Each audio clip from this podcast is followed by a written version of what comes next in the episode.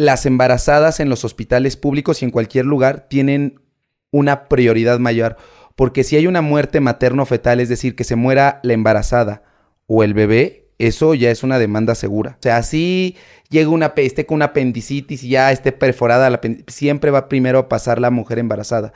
Como médicos nos hacen creer cuando nos formamos que por el simple hecho de ser médicos ya tenemos la autoridad para que todo mundo nos haga caso. El sistema de salud del IMSS es un ejemplo para otros países de Latinoamérica. Es, eh, está entre los tres mejores sistemas de salud en, Latinoamérica, en Latinoamérica, el IMSS. Tienes a tu equipo, te va marcando cuánto va saturando. Tienes que llevarlo primero a más de 90, 95. Quitan el oxígeno y rápido haces maniobras. Tienes 20 a 30 segundos para intubarlo. Pero si empieza a bajar, o sea, no puedes bajar más de 80 porque si bajes, quita todo, vuélvelo a subir a 96 con el oxígeno y ahora sí de nuevo. Y muy buenas tardes a todos ustedes. El día de hoy les traigo un episodio bastante interesante que la verdad vale la pena que lo vean completo. O aquí me encuentro nada más y nada menos que con mi buen amigo Mr. Doctor. ¿Cómo estás? Muy bien amigo, muy contento y emocionado de, estar en un podcast tan conocido y con tanta variabilidad en cuanto a las personalidades que, traes. Entonces estoy eh, contento, nervioso y pero a su vez eh, honrado de poder ser parte de, de este capítulo. Oye, ¿y listo para los Elliot? Listo, ya en, unos minutitos más vamos a estar allá en la Yellow Carpet. Vamos a ver a quién nos encontramos. Eh, yo estoy seguro que vamos a encontrar a muchas personalidades también por allá. Oye, pues se da cuenta que, raza, pues vamos a terminar de grabar este episodio y cada quien a, ir a cambiarse porque vamos tarde, ¿eh? O sea, tenemos tres horas. Tenemos tres horas y yo hablo bastante y platico, ¿eh? Así que no podemos durar más de dos horas porque yo me tardo una hora cambiándome y bañándome. Perfecto, amigo. bueno, hermano, pues ¿cómo estás, hermano? Muy bien, muy bien. Eh, pues tal vez para los que no me conocen me gustaría presentarme. Yo soy Octavio Arroyo, eh, como ya bien lo dijo Gusgri. Eh, me conocen más por, por Mr. Doctor. Me, soy médico, soy internista, esa es mi especialidad. Y desde hace un par de años me dedico a la difusión de la ciencia en redes sociales con memes y también con chismecitos. Ok, ¿qué es eso de médico internista? Médico internista es la especialidad que tengo. Aquí en México, a grandes rasgos, se dividen en cinco ramas las especialidades médicas. Después de que acabas eh, la medicina en general, tu carrera de medicina, tienes que presentar un examen que se llama ENARM y eh, puede ser cirujano, que es el que opera, puede ser pediatra, que es el que ve a los niños, ginecólogo, que es el que mm, eh, ve a las mujeres y embarazadas, y todo lo demás lo ve el internista. De hecho, de, después de medicina interna, muchos hacen la subespecialidad, por ejemplo, neurología, que ve el cerebro, pues hace al menos uno o dos años de medicina interna. Hematología, que es el especialista en la sangre, en las leucemias, eh, hace medicina interna y después hace hematología. Incluso para ser dermatólogo tienes mínimo que hacer uno o dos años de medicina interna. Y otro ejemplo claro que siempre les pongo es que eh, uno de los, de los objetivos de ser médico internista es abordar a los pacientes tal como lo hace Dr. House, que él es internista. Oye, ¿y qué tal? ¿Te gusta tu carrera? Eh, sí, le, he agarrado bastante cariño, me, gusta bastante. Como, como, le digo, ayer fui a, dar una plática a los chicos de, mi universidad, de la UAP, y les digo que, la medicina, pues, no es el amor de mi vida, me casé con ella, no es el amor de mi vida, pero me cae bastante bien, me gusta, este, y es muy entretenida. Es que ya ves que todos los doctores se quejan de que por si se enteran que eres médico en una fiesta, ya todo el mundo quiere hablar de eso o ya quieren sacarte la consulta gratis, ¿no? Fíjate que a mí no me incomoda, ¿eh? No, es como indistinto, o sea, sí, si me están, si estoy comiendo y están eh, friegue y friegue, friegue, pues sí, ¿no? Pero fuera de ahí, no, no, no, no me incomoda a mí que de pronto hagan como ciertas preguntas, dependiendo yo creo que del mood, ¿no? Y que claro, la gente de pronto se puede llegar a colgar. Alguna vez recuerdo que igual es también una escena muy típica de los médicos que vamos en, algún taxi y el taxista, eh, por azares de la vida, se, se entera que es que, uno es médico y entonces quiere como ahí sacar la... Es que fíjese que me da un dolor aquí, es que en las mañanas, pero yo tomo esto, un jarabito. Me, tomo unas eh, pastillas de Metafast. ¿Ah, qué? Porque estuve viendo eso, amigo. ¿Ya me cachaste? Ya, desde, ya, ¿se la sigues tomando o ya no? Eh, ya no. Qué bueno, bendito sea el Señor.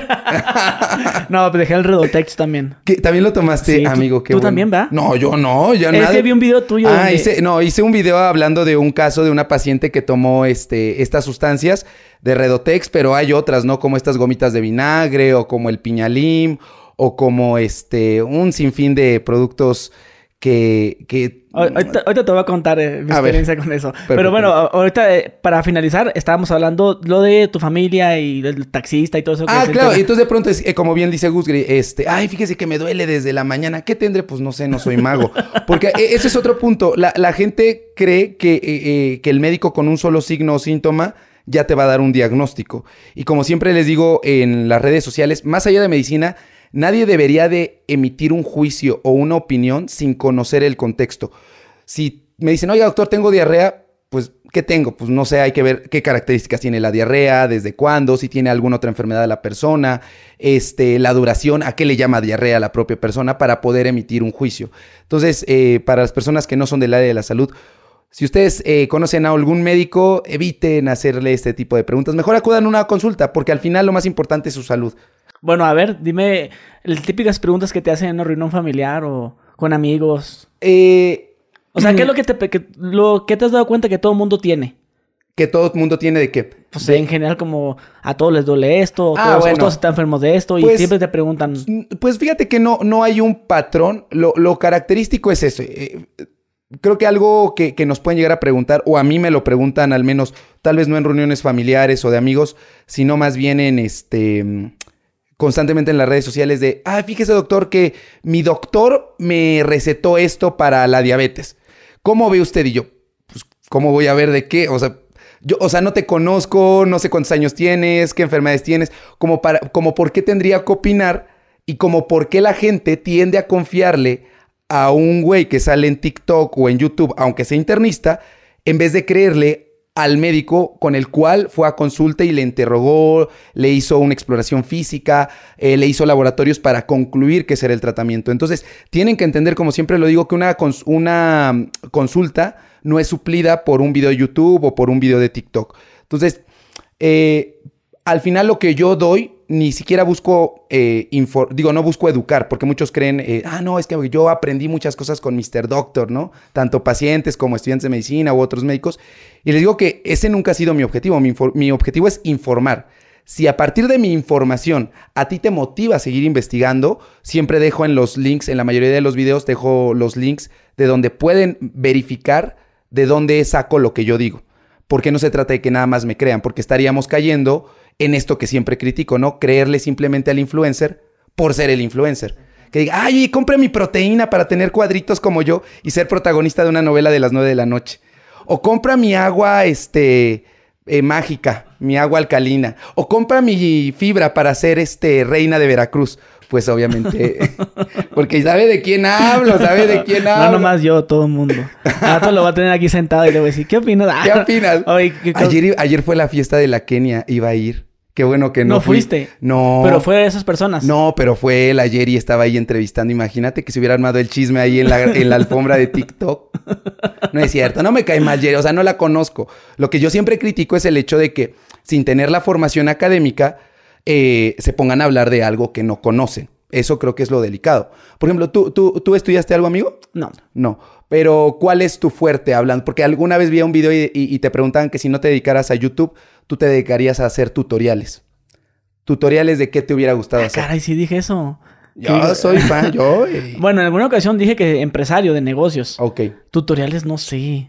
Ah, tutoriales, pero en general, así como de videos de, música o ah, cosas que se hacer como de trabajos manuales, como carpintería. Ah, ok, por ejemplo, yo nunca, no sé nada de carpintería. Sería ilógico que yo me pusiera a hablar de carpintería sin tener una base para poder explicarlo. Ah, es que a mí me funcionó esto. Pues no va por ahí, y menos en cuestiones tan delicadas como lo es la salud. Pero sí sabes una cosa, eso que hablas de la salud la gente cree que sabe más que el doctor en general cuando van a las consultas, pero nada más con los doctores, o sea, hay gente que luego, luego le, da su respeto al albañil. Bueno, mi maestro, pues yo no sé de su trabajo, ¿verdad? Pero usted dígame cómo se va a vender ese...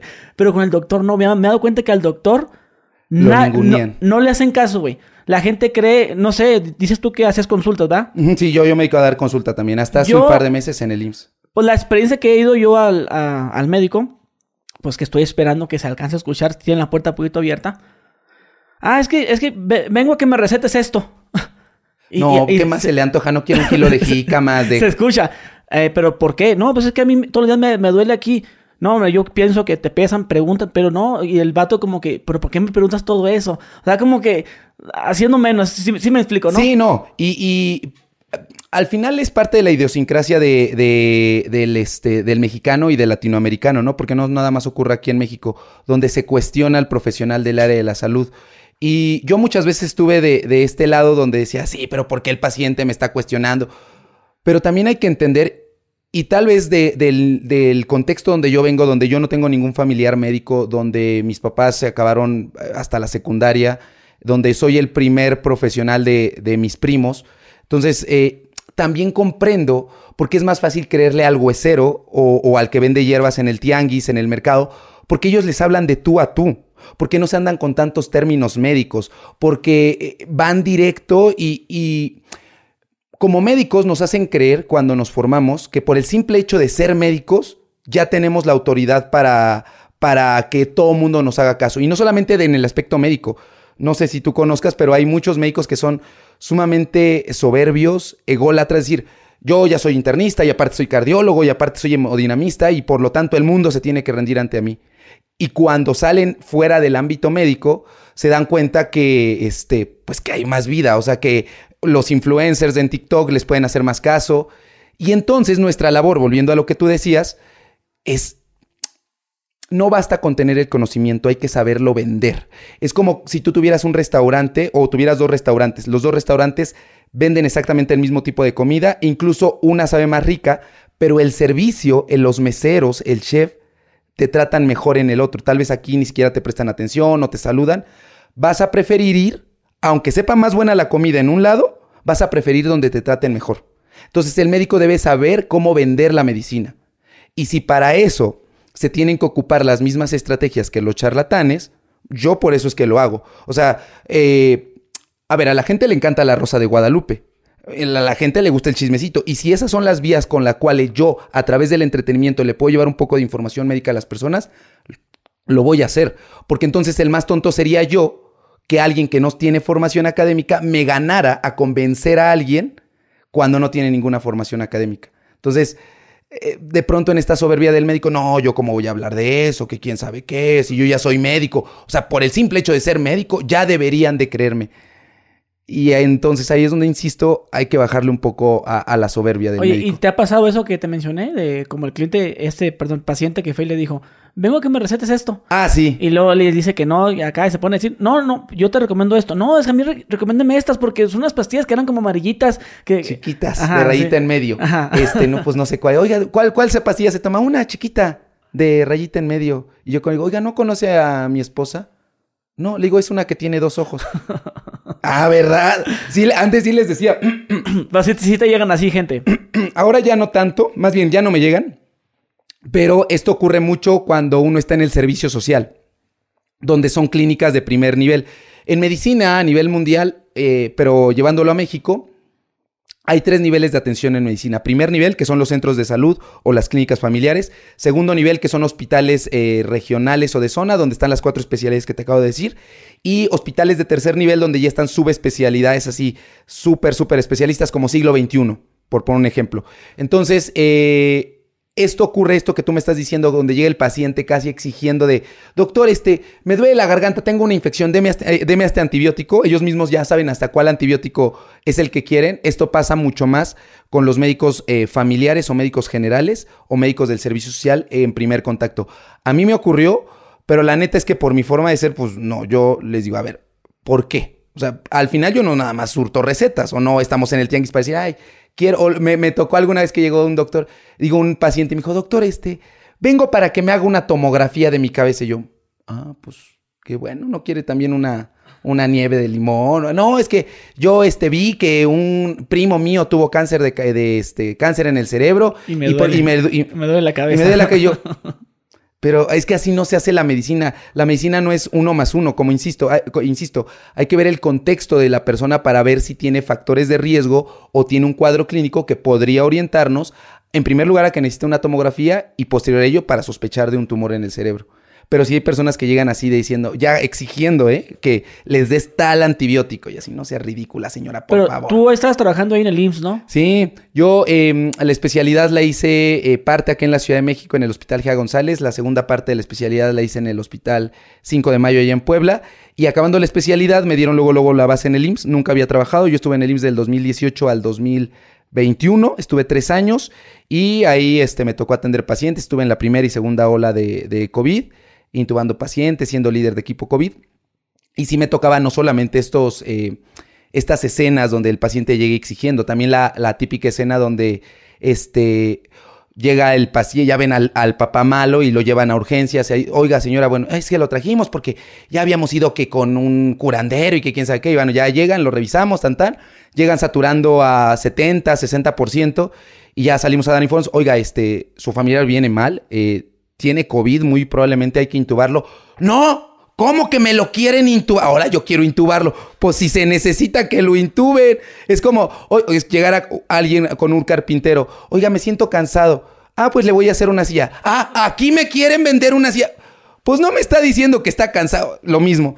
Entonces, eh, o la otra es de, ¿pero por qué? ¿Por qué me.? Si él vino bien, si yo. Ay, si estaba bien, a que lo trajo al hospital. Es también la típica frase. Exactamente. O la otra de urgencia es la de. ¿Qué acaso uno se tiene aquí que venir muriendo para que lo entiendan? Y yo varias veces al inicio sí, antes era mucho más sarcástico y antes decía, muy bien, ya va comprendiendo el concepto de urgencias. Ahí se te tiene que venir muriendo, eso es una urgencia. Si usted viene por un dolor de cabeza desde hace cuatro semanas, en domingo, y así llega la gente, porque era su día libre, ah, ¿y por qué vino? Porque me duele la cabeza. ¿Y desde hace cuánto? Medio año. ¿Y por qué vino hoy? Ah, porque tenía tiempo. O me tocó muchas veces que, ah, porque iba pasando. Ah, porque traje a mi hijo. Un día me tocó una paciente que este, su hijo estaba acá en la Ciudad de México, pero eran de Chiapas. Entonces la mamá lo vino a visitar, creo que él era estudiante. Y típica mamá de, ah, yo te veo muy flaco. ¿No te harán falta unas vitaminas? Y literal llegó un domingo una guardia de urgencias para que le hiciéramos un estudio para ver si no tenía anemia. O sea, esa era su urgencia. Es que, güey, esto no es una urgencia, no no hay una necesidad de hacerte esto. Vaya a sacar consulta con su médico familiar y ya si cree pertinente, dependiendo del interrogatorio, que lo consulte. Por eso es que saturan los servicios de urgencias. Y seguramente te ha tocado, y, a los que nos ven, eh, escenas de, de, noticias de la televisión donde se murió en la sala de espera el paciente, ¿no? Porque a lo mejor eh, hay tanta sobrecarga de trabajo que se está descuidando por ver cosas que no son urgencia a los pacientes que sí son reales. Y es muy común eso, amigo. El que más llega haciendo escándalo es el que menos grave está. Y el que está más calladito, sentadito, llega con, órale, azota. Llega con ataques de ansiedad. Ah, muchos también tienen, eh, están somatizando, es decir, están eh, llevando a una manifestación física su, su ansiedad.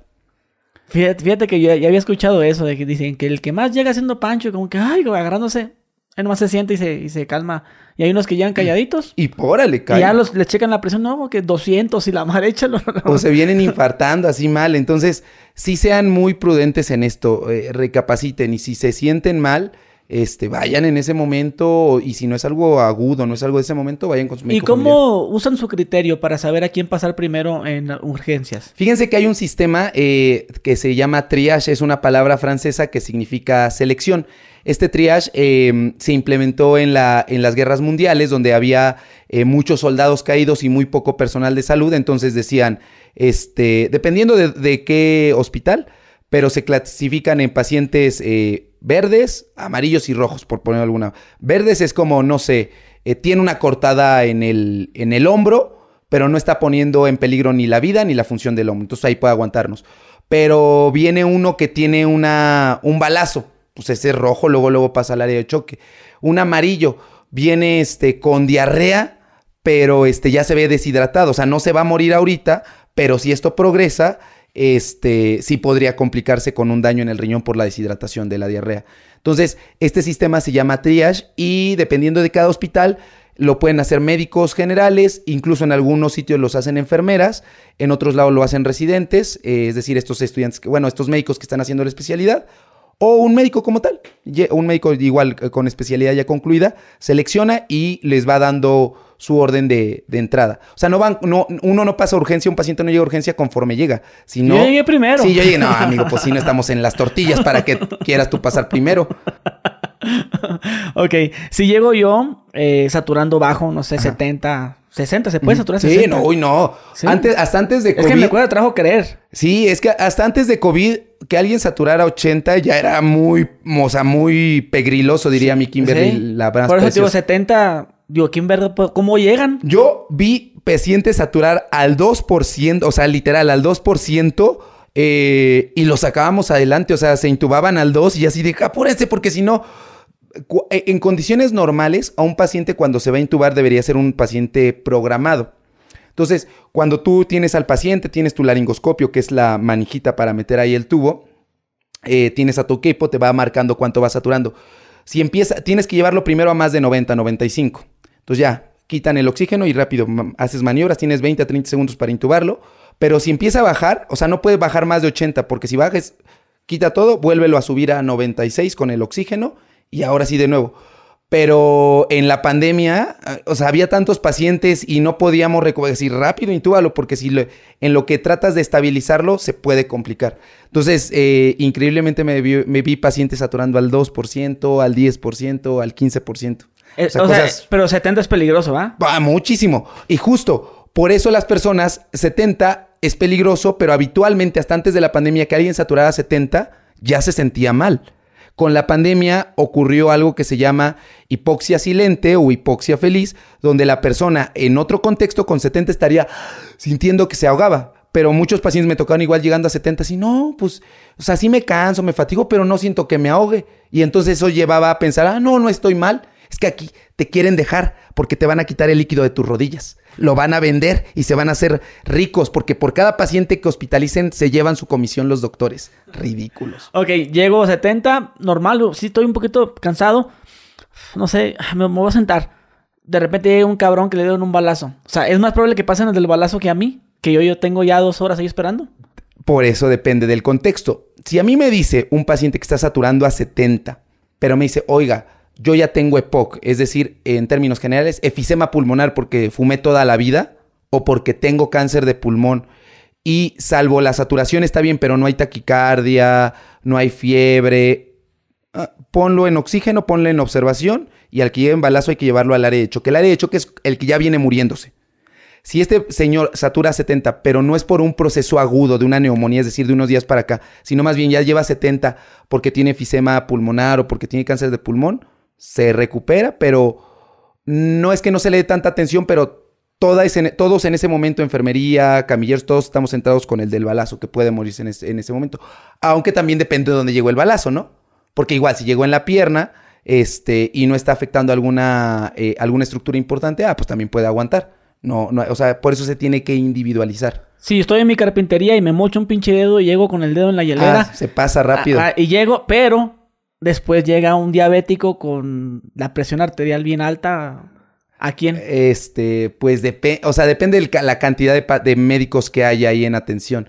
Por lo regular. hay que escoger a uno. Hay que escoger a uno. Va primero la vida sobre la función. Si la persona, la persona con diabetes llega con la presión muy alta y cumple criterios de una crisis eh, hipertensiva, que es más de 180 100, y ya tiene daño a órgano blanco, es decir, esa presión está dañando su cerebro porque le está dando una embolia o le está dando un infarto, pues claro, porque siempre el orden va preservar primero la vida y después la función y después la estética. Entonces, en este caso, si está poniendo su vida esta presión elevada de la otra persona, primero se le da prioridad a él, porque al final el dedo no le va a condicionar la vida a la persona. O sea, sí la función y al último ya la estética, si ya queda mal suturado, pues ya es lo de menos. Te lo digo por esas diferencias que hay, de que yo llegué primero y, oye, todavía no te atienden, no, aquí tengo rato. aquí uno se tiene que venir muriendo para que lo atiendan, falta de eh, vocación. Que por luego la gente, pues se lo toma personal, de que, pues, oye, pues ya tengo aquí porque me duele la cabeza, porque no puedo respirar. Y, luego viene un cabrón, oye, pues llegó, llegó una, em, ya, vi, ya vi pasar como tres embarazadas, no mames.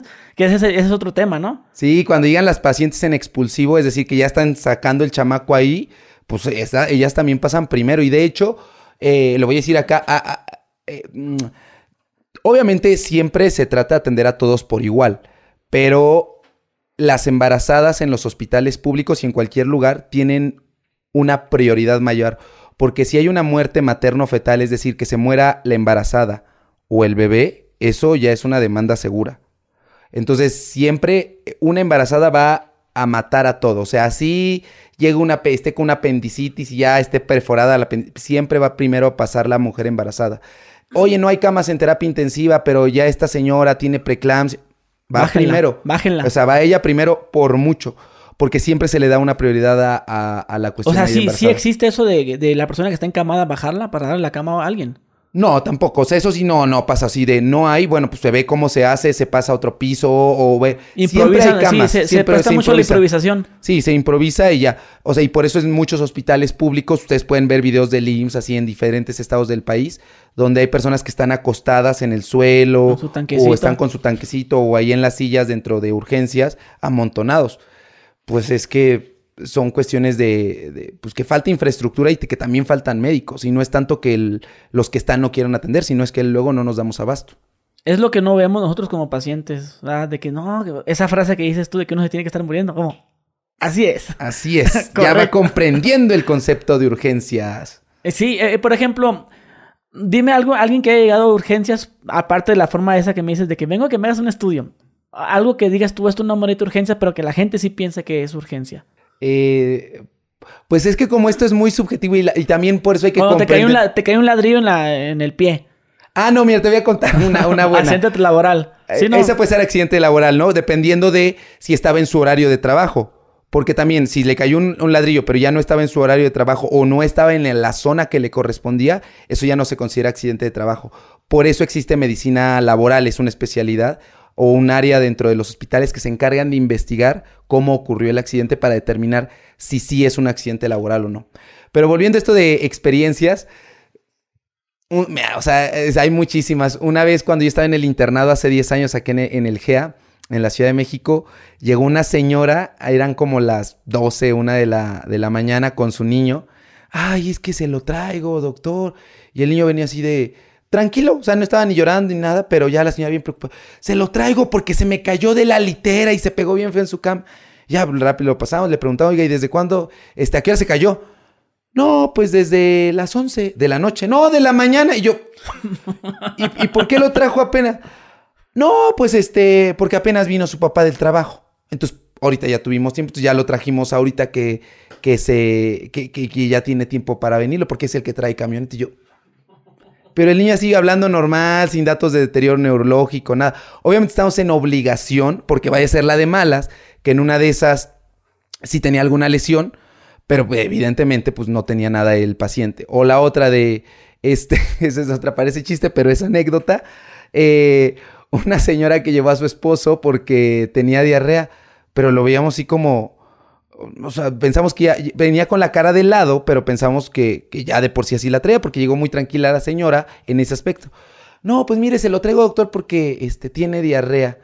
¿Desde cuándo? Este, pues desde hace tres días. ¿Y comió algo? Pues yo creo que sí. Este, le cayó mal, este, pescado. ¿Y cuándo le dio pescado?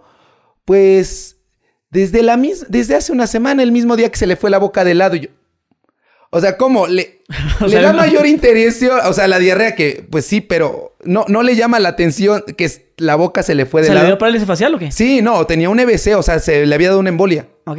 Pero fue como, ah, no, no o sea, la, gente no, la gente no dimensiona, puede parecer hasta tonto, pero de verdad la gente no dimensiona que es una urgencia de lo que no es.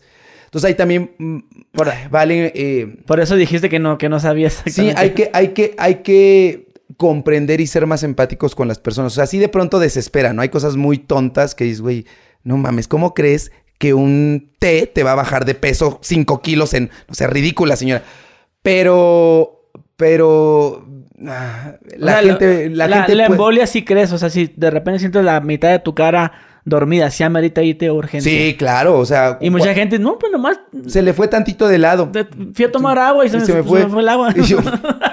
Sí, o sea, hay gente que no lo determina, pero sí, cuando una persona tiene un EBC, es decir, em, una enfermedad cerebrovascular, eh, o en términos generales una hemorragia cerebral, o una embolia cerebral, o un infarto cerebral, eh, tiene tres horas para llegar a un servicio de urgencias. En el caso específico de los infartos cerebrales, para que la cara no se le quede chueca, por decirlo de alguna manera, y para que no se le quede paralizada la mitad del cuerpo. ¿Y un infarto? Un infarto en, en, el corazón. Eh, hay frases dentro de medicina, dentro del argot médico que, decimos y una de ellas es el miocardio es oro. Eh, el tiempo es oro en el miocardio. ¿Por qué? Eh, porque tenemos, tenemos idealmente seis horas, o sea, si tú te estás infartando, tienes seis horas idealmente para ir a un servicio de urgencias. En seis horas se puede recuperar mucho el corazón. Puede llegar hasta 12 horas para hacer un cateterismo, hasta 24 incluso, pero lo ideal es que si una persona se está infartando en esas primeras 6 horas, se haga el cateterismo para evitar que queden daños en el corazón. Y te llegan mucho diciendo, diciéndote, me está dando un infarto. Doctor? Me está dando un infarto, siento que se me está durmiendo la mitad del... La señora son así, se me está yendo la boca de lado, se me está... Me va a dar un derrumbe cerebral. Señora, ¿cómo le va a dar un derrumbe? Es que siento el corazón bien acelerado. Ah, sí, sí, pues sí, señora, se está apretando mucho su brasier. Suélteselo ahí, mejor vaya a hacerse la mastografía. Porque hay otras cosas también. Eh, algo que también ocurre mucho dentro de medicina es, este, doctor, vine, este, para que me haga unos estudios para ver si estoy bien. Y yo, es que la medicina no se basa en estudios de sangre o, que creen, ¿qué estudios me tengo que hacer antes de llegar a la consulta? Los estudios que se piden de sangre, de orina, placas, van a depender de los signos y síntomas que tenga el paciente. Es muy común que me pregunten eh, o le pregunten a mi asistente cuando van a sacar consulta, oiga, ¿qué estudios le llevo? Pues no sabemos que... No, pues que no hay estudios generales. Tiene que, dependiendo de lo que vaya el paciente a consulta, va a ser el estudio que se le va a pedir. O sea, los diagnósticos se hacen por los datos clínicos, es decir, por el interrogatorio que hace el médico y los estudios solamente se piden para corroborar la sospecha. Si llega una persona que me dice, doctor, me siento muy cansado, me duele la cabeza, he bajado mucho de peso, estoy haciendo mucho pipí, me da mucha hambre y estoy tomando mucha sed, y la persona tiene obesidad y ya tiene más de 45 años y es mexicano y sus papás eh, viven con diabetes, pues entonces no le voy a pedir, no sé, un ultrasonido. o unos pues lípidos. No, exacto. O le pido todo, pero lo ideal es pedirle unos niveles de glucosa, ¿no? Y una hemoglobina glucosilada para ver cómo está su azúcar en los últimos tres meses. Pero no le voy a pedir a lo mejor en ese momento un electrocardiograma, porque no me va a ayudar, ¿no? O una placa de sus pulmones. Va a depender de lo que requiera la persona. Entonces, eh, es común eso que digan, ay, ¿qué estudios me tengo que hacer? Aunque hay algunos que sí están bien estandarizados. Lo que decía, y ahorita que todavía estamos en octubre, por ejemplo, la mastografía está bien demostrada que a partir de los 40 años toda mujer debe hacerse una mastografía cada año. Igual, a partir de los 25, su papá Nicolau. Este, en el caso, por ejemplo, del antígeno prostático, que antes decían, no, a partir de los 45 en el hombre, esto ya ha cambiado. ¿no? No, antes decían a los 45. Hoy por hoy ya no hay un punto de corte para, de edad para decir a partir de esta edad. Tienen que ir primero con el urólogo porque la mejor forma de detectar el cáncer de próstata a tiempo es con el tacto rectal. O sea, no es con el antígeno prostático y depende mucho del contexto del sea, paciente. ¿Qué porcentaje hay de, que acierte el prostático? Depende de. Que ¿Un 60%? es que no es no, no va así, o sea, no es como. Uno depende del grado. Los, los niveles normales de antígeno prostático en términos generales va de 0 a 4. Cuando está entre 4.1 a 9.9 está elevado y podría indicarnos cáncer. No hay un porcentaje establecido. Ya cuando está más de 10 es un hecho que sí es cáncer. Sin embargo, depende de cómo se haya tomado la muestra. Porque, por ejemplo, cuando una persona va a realizarse un antígeno prostático, debió haber evitado tener relaciones sexuales al menos 72 horas. O luego... Eh, si el paciente tuvo una sonda urinaria y se toma el antígeno prostático, le va a salir elevado. Lo mismo si tienen este, relaciones sexuales o si tienen una infección en la próstata o de vías urinarias, también puede salir elevado el antígeno prostático. El, bueno es el del dedillo. El dedillo. Y ya se complementa con el antígeno o se complementa eh, con el ultrasonido, pero eso depende del urólogo. ¿Qué tanto entra el dedo? depende, depende del, tamaño del... Un dedo es, eh, bueno, esa parte, dos. De esos tres. Más o menos como aquí a la mitad. Ah, no está. amigo, no sé hasta dónde tú tengas tanta profundidad. No, es que uno se imagina cosas. Pues sí, pero es más el miedo. Es más el miedo. Eh, llega más o menos por acá, pero depende, depende mucho también de la anatomía de la persona, ¿no? Pero siempre decimos que el cáncer puede estar al alcance de tu dedo. Entonces, por eso Chéquense para que... Ah, este uno mismo también puede. No, no, no, no, chéquense con el urólogo. Ah. Y, y, sí, soy muy claro que vayan con el urólogo porque incluso a pesar de que yo soy internista, yo no tengo la misma capacidad eh, o la misma habilidad para poder ya tener las características, eh, saber diferenciar con el simple tacto las características de una próstata sana de una con cáncer. Y un urólogo lo hace todos los días. Y un urólogo lo hace todos los días. Entonces, por eso sí soy muy partidario que ustedes sospechan, eh, tienen disminución del chorro de la orina, ven que les cuesta trabajo, pujan para orinar, ven que se quedan goteando em, de la orina o ven cambios en la coloración de la orina, este, pues vayan con el urólogo. ¿Cuánto tiempo pudiéramos tener cáncer sin darnos cuenta? De próstata, pues depende, pero más o menos unos 3 a 5 años ya que está instaurado. Bien, Muchas, much- muchas veces los las personas con cáncer de próstata ya llegan con, con metástasis, es decir, ya con el cáncer en etapas avanzadas, en etapas terminales. Me ha tocado pacientes que llegan, que han llegado a consulta conmigo por dolores eh, crónicos de espalda, llevan, no sé, más de medio año con dolor en la espalda y pues lo que tienen una fractura en la columna, pero era fractura porque ya había cáncer en el hueso de la columna que venía de la próstata. Entonces, eh, por eso es importante irse a revisar. Yo me hago estudios cada año, cada enero. ¿De qué? De todo. Pero con qué objetivo, amigo. Pues para saber. Vas cómo a ver. estoy. Pero, eh, eh, porque no, no va por ahí. No. O sea, si tienes. Pero o no sea, dicen los doctores que sí tienes que revisar este análisis todo el tiempo. No. Cada año, pues. No, De, o sea- es más, de hecho es hasta seis, cada seis meses, dicen algunos. No, o sea, no hay una necesidad. Claro, si tienes factores de riesgo, a ver, va- vamos a, aquí, digo, esto no es una consulta médica, pero vamos a llevarlo a algo real. Tienes 33 años, igual que yo, ¿no? Sí, Eh, eres mexicano. sí. Eh, Influye ¿cu- mucho que sea mexicano. Sí, porque está bien demostrado, por ejemplo, en el caso de diabetes, que es una de las enfermedades más prevalentes en este país, uno de los factores de riesgo es ser latinoamericano. Entonces, si tienes un índice de masa corporal por arriba de 25, es decir, eh, hay mayor peso en relación a tu estatura, y aparte eres mexicano, ya con esos factores son suficientes para hacerte un tamizaje para ver cómo está tu glucosa o para ver si tienes resistencia a la insulina. Por ejemplo, eh, digo, yo no lo sé por lo poco que vi en el video, siempre tuviste problemas con lo del peso Sí. pero fue también asociado a los hábitos, A, ¿no? a raíz de lo, a- después de los 23 empecé a subir de peso. Porque yo soy muy delgado. Ok. Y mi, mi miedo es hacerme diabético y, y me checo las, el- la glucosa. la glucosa cada mes con mi glucómetro. ¿Y cuánto te sale? En, en ayunas, Ajá. 75. Ah, súper bien. Para los que no sepan, lo normal de glucosa en ayuno va de 70 a 99. Es más, y se me hace, a mí se me hace alto cuando me salen 90. Ah, eh, digo, por eso también se tiene que individualizar.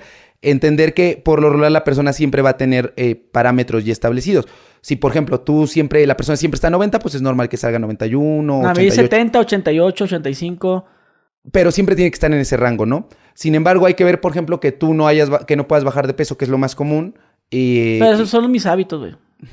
Exacto, o sea, ¿para qué buscarle? Por eso siempre digo, ¿para qué se hace tantos Sí, estudios? pero lo que no quiero yo es, es hacerme diabético. Pues por eso hay que hacer ejercicio y comer verduras, pero ya sé que no le gusta. No, ni ya. las frutas. Sí, ya, ya como, güey. Eso me gusta mejor. Sí, porque es que, pues es que he visto cómo terminan los diabéticos, güey. Entonces yo digo, yo no, por- a, mí, a mí sí me gusta chingarme una coquita de vez en cuando, pero ah, lo, me tomo agüita y hago ejercicio para bajarle. Bienaventurados los que toman refresco. Y como tengo, no, no, no mi familia cercana tiene diabe- diabetes, pero otros, otros primos sí tienen. No, no es de mi sangre, pero sí tienen y sí veo como... Tengo uno, un primo que se inyecta insulina, güey. Se está de la verga andar así. Y, y lo peor es que muchos de estas personas eh, que desarrollan diabetes tiene que ver con sus hábitos, ¿no? Y muchos de ellos dicen, ay, pues si de algo me he de morir. El problema es que no se mueren luego, luego. Y luego le dan un trago a la Y luego coca. le dan un trago a la coca. Por eso digo, bienaventurados los que toman refresco, porque pronto verán el reino de Dios. No, y, y- yo, yo, yo, yo he conocido gente que se cuida un chingo, güey. No, que acá hay que, que, que se cuidan de lo, de lo más acá y, y son acá de dia- eh, diabetes, así 160, les sale siempre la, la glucosa. Y güeyes que toman coquita todos los días bien machín y les sale el chingazo la, la azúcar. Y yo, no, no mames. Pues es que depende de muchos factores. Y no por, no por eso quiere decir que tenga que perpetuar con Sí, esos que, hábitos. Ah, dale, pues para que. No, para, no. que, para que aguante. No, no, no, no. no. Como, como me, dijo el, me dice el doctor Micas, me dice, es como si yo te dijera, Gusgri, mira, vete por la carretera México-Puebla. A mí no me pasó nada, güey. No me pasó nada. Así que tú también vete, vete ahí a las, a las 3 de la mañana, no te van a saltar porque a mí no me asaltaron. Efectivamente, no, no va por ahí. Al final uno tiene que entender que siempre tiene... eh, Y, esto lo podemos asimilar al hecho de decir, no, pues ¿para qué te cuidas tanto? ¿Para qué comes verduras? ¿Para qué? ¿Qué tal si salen y te atropellan o te apuñalan afuera y ya te mueres? Pero ¿quién crees que le vaya peor? O sea, lo, lo mejor que puede pasar es que te mueras. Pero te apuñalan y no te mueres. ¿A quién crees que si apuñalan a una persona con obesidad, con diabetes, con hipertensión, a quién crees que le vaya mejor? ¿Al que venía sano o al que... ah, Entonces, sí es importante con- entender que más allá de cuál vaya a ser nuestro destino, lo importante es cuidar nuestro cuerpo, porque como bien lo dice el cristianismo, nuestro cuerpo es el templo de Dios. Entonces, ¿cómo ves con, mi- con mi glucosa? está bastante bien, lo normal va de 70 a 99 en ayuno y dos horas después de comer una persona sana tiene que estar entre Yo- 70 a 140. Pero yo pienso que cuando te sale como 95 es porque sí te estás marraneando, ¿no? Depende, es que hay o muchos porque factores. comiste un día antes mucho azúcar. No, los niveles van normal. O sea, mientras esté en este rango, no hay problema. O sea, no puedes un día tener 70, otro 75, otro 90. Sí podría influir, uno, las horas de ayuno que tuviste antes de hacerse ese estudio, que lo ideal es que sean ocho horas. Hay otros factores. Si tú te la estás checando con glucómetro, no es el mejor estudio. Si realmente quieres saber cómo está la glucosa plasmática, es con un, estudio de sangre bien de laboratorio. Entonces puede ser desde que las tiras se hayan caducado, que incluso el tipo de glucómetro, qué tipo de tira, si la tira estuvo expuesta al sol. Hay varios factores por los cuales un día podría salir en 70 y otro en 90. Pero mientras esté en el rango, no hay de qué preocuparnos. Ah, y otra, otra cosa también es muy común hablando de esto, es que un día antes comí. Eh, llegan pacientes que se ven evidentemente, este caso que te ponía, ¿no? Eh, una persona de 45 años con todos estos antecedentes, llega, me enseña sus laboratorios y digo, oiga, eh, tiene la glucosa en 140. Esto ya dice que es, tiene diabetes. No, doctor, yo creo que fue de que anoche me, me, este, me tomé un litro de coca o fue de que anoche me dio un susto me hicieron enojar. Yo creo que por eso se me subió. en condiciones normales, yo me puedo tomar un litro de refresco una noche antes y ocho horas después hacerme un estudio y debería salirme entre 70 a 99. No, inclusive hasta dos horas, ¿no? No, con dos horas después hasta 140. Ah, ok. yo pensé que dos horas porque eh, vi unos videos que decían que si te checas el glucómetro, te, te checas la, sangre, ¿no? Sale 90 te tomas, comes cualquier cosa y pues te va a disparar la glucosa, ¿no? y te la checas, y ya va a salir 140 ya. Pero en dos horas vuelve otra vez. Eso, eso es lo que yo vi y lo hice y me salió igual. En dos horas puede, si, tu, si tus niveles de insulina, tu cuerpo está respondiendo bien, eh, tienes un adecuado metabolismo, por decirlo de alguna manera, sí tendrían que estar en niveles entre 70 y 99, pero puede estar dos horas después de comer hasta 140 sin mayor problema. Eso se llama glucosa postprandial. Pero el problema de la diabetes no es que se eleve la glucosa, sino es que la persona ha perdido la capacidad para regular los niveles de glucosa. Por eso insisto, yo podría tomarme dos litros de refresco una noche antes, pero si vengo sano, al día siguiente me tiene que salir completamente normal. Pero con un examen, o sea, tú puedes decir que es eh, diabético. Sí. Pero no deben de ser varios. Justo. ¿Cuáles son los criterios para poder eh, diagnosticar diabetes? Hay cuatro criterios o cuatro opciones. Uno, hacerte una glucosa plasmática en ayuno, aquí y te tiene que salir más de 126. Opción 2, que te hagas un estudio también de sangre que se llama hemoglobina glucosilada, que es un promedio de los 3 o 4 últimos meses, de 4 meses de la glucosa, ese debe estar por arriba de 6.5%, que te hagas una, un estudio que se llama curva de tolerancia a la glucosa, donde te dan a tomar literal azúcar y te están midiendo la glucosa en ese momento, a la hora, a las 2 horas y a las 3 horas. Si sale por arriba de 200, también es criterio. O que te chequen también la glucosa aquí en cualquier momento del día y te salga más de 200 y aparte tenga síntomas. Caída, este, baja de peso, em, que te dé mucha sed, mucha, mucha hambre o que vayas mucho a la pipí. Todos estos estudios se tienen que repetir dos veces o tener dos estudios eh, diferentes. Lo más habitual para poder decir que una persona tiene diabetes es que se chequen la glucosa en ayuno y que tengan una hemoglobina glucosilada. Si una sale por arriba de 126 y la otra también sale elevada por arriba de 6.5%, con eso ya se dice que la persona tiene diabetes. ¿Y una vez diabético? Ya valió mal. Ahí viene el otro punto. Qué bueno que lo dices. Primero me gustaría dejar claro que obviamente eh, no todo el mundo sabe esto y hay una cultura de ir reeducando a la población. Lo ideal es que no se le diga diabético a las personas, porque sería tanto como decir una persona que vive con VIH, ah, es idoso, ah, es canceroso. No, porque decirle diabético a alguien es estigmatizarlo y hacerlo como si solo la diabetes lo definiera. Entonces lo ideal es persona que vive con diabetes, o persona con diabetes, o que tiene diabetes. Pero bueno, una vez que una persona tiene diabetes y se le diagnostica, la diabetes no se cura. Para que una persona haya llegado a desarrollar diabetes tipo 2, que es la más frecuente, en el 90%, 90-95% de los casos, no le dio de un día para otro. Así que señora que usted me está viendo, ay, es que me dio diabetes por un susto, no sea ridícula, como creen, y le da una tomada a su coca. O sea, no. Más bien, primero hubo malos hábitos dietéticos, falta de ejercicio, suben de peso, desarrollan obesidad, resistencia a la insulina, después prediabetes, que el término correcto es em, glucosa alterada en ayuno, y ahora sí, diabetes. O sea, es un caminito, es como el libro de García Márquez, es crónica de una muerte anunciada. Para llegar a los niveles de 126, es que primero estabas en 70, luego 90, luego tu insulina empezó a fallar y ya no la controlaba, luego en 110, ah, o sea, es un caminito. Eh, pero lo chido en esto, que también está bien demostrado, si, tú tienes menos de 50 años y tienes menos de 5 años con la diabetes, la diabetes no se va a curar, pero sí se puede remitir. ¿Qué quiere decir esto? Que puedes controlar tus niveles de glucosa como una persona sana sin necesidad de ningún fármaco. Eso sí, tomando la mejor medicina, que es la alimentación. Está demostrado que si una persona con diabetes de menos de 5 años de evolución pierde 15 kilos de manera, mm, eh, ¿cómo decirlo? De una manera vigilada con un nutriólogo y un médico, la diabetes se duerme, se remite.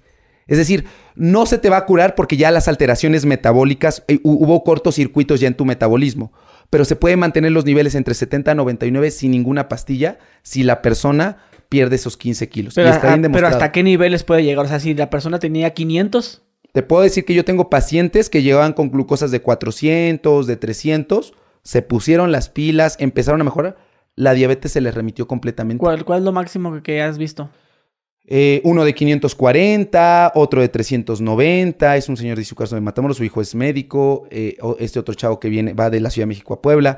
He visto varias, varios, pero porque se aplican, ¿no? Y obviamente van de la mano con, con el médico y vamos de la mano educando y explicando y quitando ciertos mitos así de, tómate estas pastillas para que baje, porque si se toman, si bajan de peso con pastillas, pues no. O sea, tiene que ser a través de un plan de alimentación, de ejercicio, que mejoren sus hábitos de sueño, que mejoren la parte emocional. Porque está bien demostrado que sí, como lo habrán escuchado con Gusgri, digo, con este, con Micas, el sueño es sumamente importante. Si una persona no descansa, se va a seguir liberando cortisol. Y el cortisol es una hormona contrarreguladora de la insulina. Es decir, el, niveles elevados de, de cortisol hacen que la insulina no funcione. Y por lo tanto va a ser más difícil que baje de peso o que su diabetes se controle.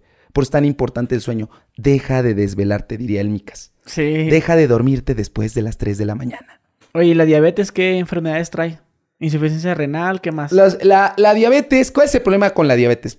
Si se mantienen los niveles de glucosa por arriba, porque tú dirás, ¿y qué tiene de malo que la glucosa esté tan alta, doctor, si yo no me siento mal? No, pues yo así, oiga señora, trae 400 de azúcar. No, yo así se la manejo. Si, yo no me siento mal, yo no sea ridícula. No, pero es que mi, prima la tiene en 500. 500 y ella sí, yo, yo estoy, yo estoy bien. Yo 300 así, yo sé la más es que yo soy de azúcar alta. O también, yo soy de presión alta. Eso no existe. Yo, soy de presión alta y de presión eh, alta o baja. Eso no existe. Ya podemos ahorita hablar de eso.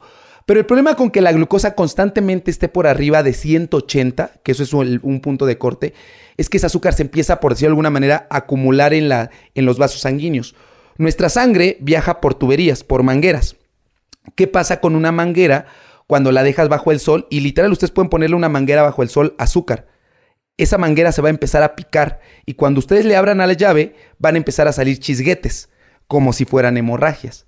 Cuando se perpetúa por largos periodos niveles altos de glucosa en los vasos sanguíneos, pasa exactamente lo mismo, se empiezan a perforar eh, esos, esas arterias, esas venitas, es decir, hay, hay daño endotelial, hay daño en el endotelio, y entonces este daño en el endotelio se manifiesta con desprendimiento de retina, eh, ya no le llega la cantidad, se empieza a picar el riñón, literal, literal el riñón se pica, eh, los nervios que nos dan sensibilidad y fuerza, empiezan también a picarse los nervios. Y entonces por lo tanto las personas con diabetes que a lo mejor tú los conoces, eh, has conocido algún caso, empiezan a tener piquetes o calambres en los pies o ya dejan de sentir, pierden la sensibilidad, se les duerme o lo típico que dicen, no, es que es diabético, va, va, a tener ya mala circulación.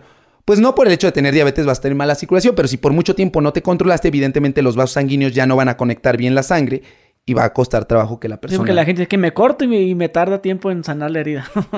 Pero depende, ¿no? Hay que ver qué, tipo de corte y otros, otras cuestiones. Otro es que puede dar hemorragias en el cerebro, se pueden tapar las arterias de acá arriba y dar infartos. Entonces, te decía hace rato, muchas personas dicen, ay, es que este, Dios, este, de algo me he de morir. Le digo, sí, Dios los va llamando pero por partecitas. Primero los pies cuando se los cortan, luego el corazón cuando se infartan, luego el riñón cuando los dializan, luego los ojos cuando se quedan ciegos, luego el cerebro cuando les da una embolia. Entonces Dios los llama, pero insisto, por partecitas. Por eso tienen que, tienen que prever todo esto. Oye, ¿cómo es un buen paciente? Un buen... ya, ya, hablamos de los malos, ¿no? Que, que, no, que, que recétame esto y... Ahora, ¿cómo es un buen? Un buen paciente es aquel que sabe perfectamente sobre su enfermedad. Y eso también es responsabilidad del médico, que esté bien educado, que persona, una persona sepa que, lo que es la diabetes, que una persona sepa cuánto es lo normal de glucosa que él debe de tener. Es decir, ah, mire doctor, yo me tomo este, mi glucosa en ayuno y me sale todas las mañanas en esto. Y sé que debe estar entre 70. Una persona con diabetes en ayuno, en términos generales, debe estar entre, entre 80 a 130. Los parámetros cambian una persona sana que con una con diabetes. Otro punto aparte de que sepan sobre su enfermedad, que sepan qué fármacos están consumiendo, ¿no? Que digan, ah, en vez de que digan, ay, me tomo una, este, ¿cómo se llama?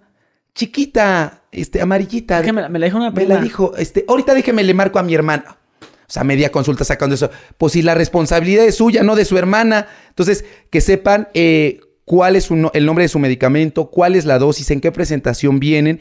Y que si no sabe la persona leer o escribir o no se acuerda, tal cual hay muchas personas o que le sacan foto en el celular Ah, mira, es esta. es esta y ya.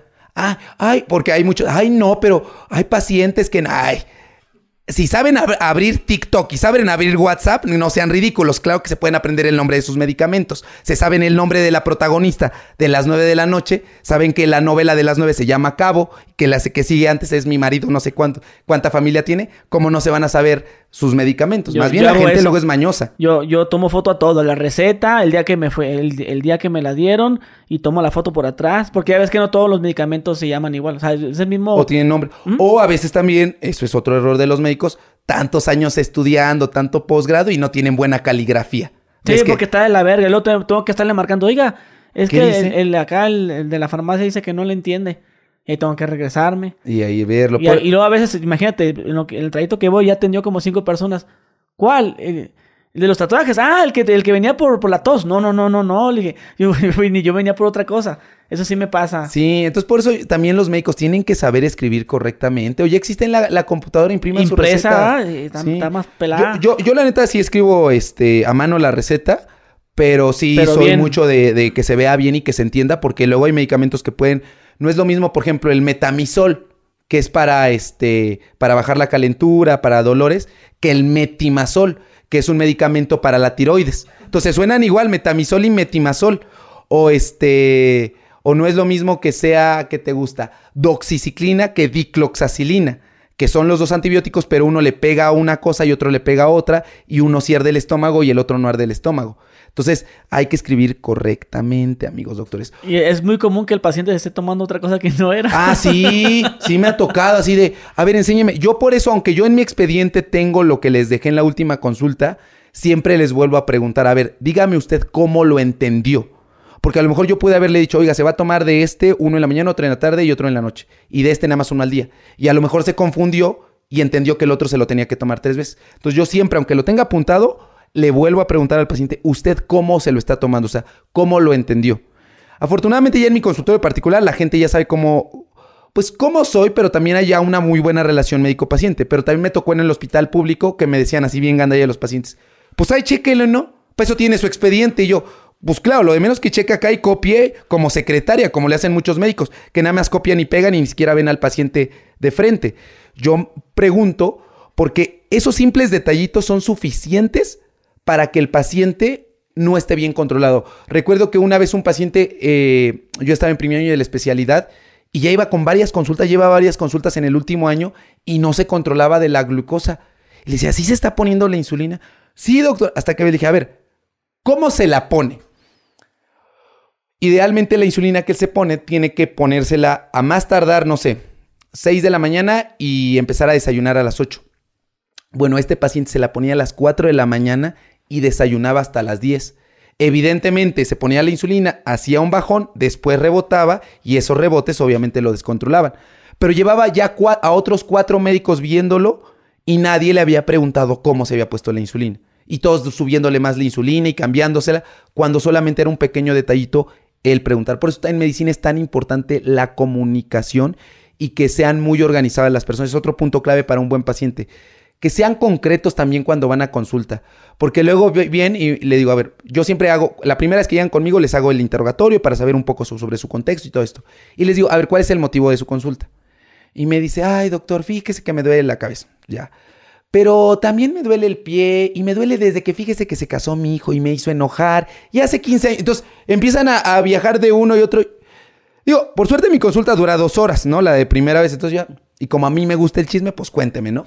Pero hay otros médicos en el IMSS que son 20 minutos de consulta. Y si no eres concreto y te andas divagando, o sea, por eso también esto háganlo como cuando uno va a confesarse, que el sacerdote, el padre te dice, a ver, piensa bien tus pecados, haz tu acto de contrición y ahora sí ya vienes a, a, este, a desahogarte, pero sé concreto con lo que vas a decir, porque eso también nos ayuda a nosotros para poder eh, agilizar la consulta. Es lo mismo que hago yo, porque yo voy al similar, güey, la neta. O sea, Está bien. o sea, Tu yo, voy al, yo voy al similar, güey.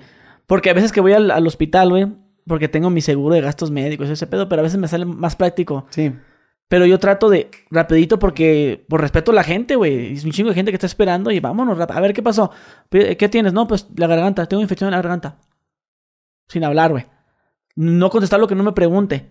Fíjate. Y tal, tal, tal. ¿Te vas a tomar esto? Ok, nomás. vámonos. Sí, más allá que no. O sea, que no es que no, no quiero que me cuente. Al contrario, a mí me gusta que, que me cuenten cosas y yo soy muy el médico también tiene que tener la capacidad y, esta habilidad que se va desarrollando con los años para saber identificar y saber qué preguntas hacer, ¿no? Pero de pronto también puede haber preguntas que se nos escapen y un detallito que a lo mejor sin preguntarlo, si el paciente no lo dice espontáneamente, nos ayuda mucho al diagnóstico. Pero ahorita voy a rezarme algo con algo que dijiste y que obviamente no lo haces tú en, mala fe y hay muchas personas que así lo dicen. Dicen, oiga doctor, tengo una infección en la garganta. ¿A qué le llama infección? A lo mejor te duele la garganta, pero a lo mejor el dolor puede ser. Yo digo me duele. Ajá, pero hay personas que dicen, tengo una infección. O hay otras que dicen, fíjese que me duelen los riñones, doctor. no, le duele la espalda baja. Habrá que ver si el dolor viene de los riñones o viene por algún otro lado, ¿no? Entonces, no estar enferma del riñón, doctor. Pues no, o sea, no, hay, que revisar, sentarse, explorar a la paciente, ver cuáles son otros signos, eh, perdón, otros signos y otros síntomas para poder concluir si el dolor sí viene del riñón. Sí, yo lo que hice alguna vez, a lo mejor no, estás de acuerdo con eso, pero por ejemplo, una vez me senté muy cansado, ya tenía días cansado, y me dio la cabeza. Al día me fui temprano al laboratorio, me hice unos exámenes y fui al doctor. Y dije los síntomas y mis laboratorios. No, está bien. O sea, tampoco es algo malo, ¿no? O sea, ¿Estuvo bien o, más que estuvo bien o no? Idealmente debería ser. Ah, entiendo también que por la premura y por la cuestión económica, de decir, no, pero no puedo ir y regresar. Sí, ok, se los pueden hacer, no pasa nada. El, el, problema, ¿sabes cuál es? O sea, tú llevas los estudios y ya. Pero hay muchos pacientes que se van a hacer estudios y el médico debe de saber cuánto es lo normal de un estudio. No sé, por ejemplo, de hemoglobina, que es para saber si tiene una persona o no anemia, saber cuáles son los niveles normales y no basarse en los parámetros que vienen ahí en el laboratorio. ¿Por qué lo digo? Porque hay muchos pacientes que hacen estudios y en los laboratorios ves que cuando uno sale alterado te marcan asterisquito. Y hay un buen de pacientes. ¿Pero qué tengo acá, doctor? Y realmente ese asterisco no significa nada. Simplemente sale del rango del laboratorio. Un poquitito. Pero en general está bien. Pero hay muchas personas que ya van bien preocupadas y luego, vamos a decirlo también como son, hay médicos o que no saben o que, ay no, pues mi cita salió, pues ahora hay que hacerte este estudio. O luego se hacen ultrasonidos, aprovecha la promoción de ultrasonido del hígado y resulta que le hacen el ultrasonido y se ve, no sé, que el hígado tenía un quiste. Pero es muy común que el hígado tenga quistes y no significa nada. Pues no lo hacen gastar con que le hagan tomografía y que luego se haga resonancia y que luego que vaya al gastroenterólogo cuando ese quiste no significaba nada, a lo mejor la señora le dolía la panza porque tenía colitis, porque había, pero ya se fue a gastar más y fue hasta con el gastroenterólogo, con el hepatólogo, el especialista en el hígado, ya lo puse de este lado, este, y gastó de más cuando no había necesidad y la gente se aprovecha. Por eso insisto, mejora, espérense a que se hagan los estudios que sí ameritan, porque eso es muy común, ¿no? Que se hacen un estudio y de eso sale algo raro y luego se hace otro y luego otro y resulta que no tenían necesidad de hacerse tantas, tantos estudios. Oye, ¿tú tienes tu consultorio particular? Sí, está en Puebla, ahí desde hace cuatro años, desde el 2019 más tres años empezó el consultorio un poquito antes de la pandemia. Este, ¿Pero tienes varios? No, nada más un, consultorio ya. Un consultorio chico donde nomás consulta y ya. Y ya, nada más. Yo hoy por hoy ya no veo pacientes hospitalizados. Es muy, muy, muy raro por, eh, porque ver un paciente hospitalizado de manera particular, al menos para mí es no, no difícil en el aspecto porque sí me gusta, pero es muy, yo, soy muy, mm, muy metódico y hasta que yo no veo que el paciente está estable y que yo me quede tranquilo, este, no me voy de ahí y mínimo son cuatro o seis horas de yo estar ahí. Hay otros médicos que dicen, no, yo ya rápido una hora dejo mis indicaciones y al poco rato hablo para ver si ya las hicieron. Pero no, yo soy así de que hasta que no vea que ya le sacaron la sangre, que ya vea que le pasó en el medicamento que, que dije, no estoy tranquilo porque sí, sí me genera mucho, mucho conflicto. Y la verdad es que si me quedo seis horas con un paciente hospitalizado, imagínate si tuviera tres o cuatro, no me daría tiempo de dedicarme a esto del entretenimiento. ¿Y cómo manejas la consulta tú? Doy consulta cuatro veces a la semana, los lunes, los miércoles, los viernes y los eh, domingos, eh, digo, y los sábados. ¿Se puede saber cuánto vale? Sí, yo no tengo, a mí me molesta mucho cuando ponen ahí en la en, en Facebook que precio por inbox, mangos, di las cosas como son, ¿no? No, yo mi consulta de primera vez cuesta 1500 pesos y la subsecuente mil. No estoy haciendo promoción, ¿eh? O sea, mejor. Sí, está bien, mejor no. Fíjate que yo cuando empecé con, los con los videos nunca lo hice con la intención de que llegaran a mi consulta. Pero yo, quiero, pero yo quiero que vayan. Ah, pues vayan si quieren. Pero la consulta está bien alejada. O sea, ahorita ya está hasta, me dijo mi asistente, hasta febrero, creo. O sea, tienes llena. Sí, gracias a Dios. Eh, por eso me da también risa con los otros doctores que este, antes, cuando empecé con esto hace cuatro años, cinco, con Facebook, me criticaban. No, qué ridículo. Y ahora ya todo lo quieren este, e, emular, lo quieren imitar, pero no les sale. Y ellos sí lo hacen con la intención de que vayan pacientes a su consultorio. La verdad es que yo nunca lo he hecho con esa, con esa intención. Qué bueno que vayan, de verdad me gusta, pero eh, luego llaman a doctores que es una urgencia, que quién sabe.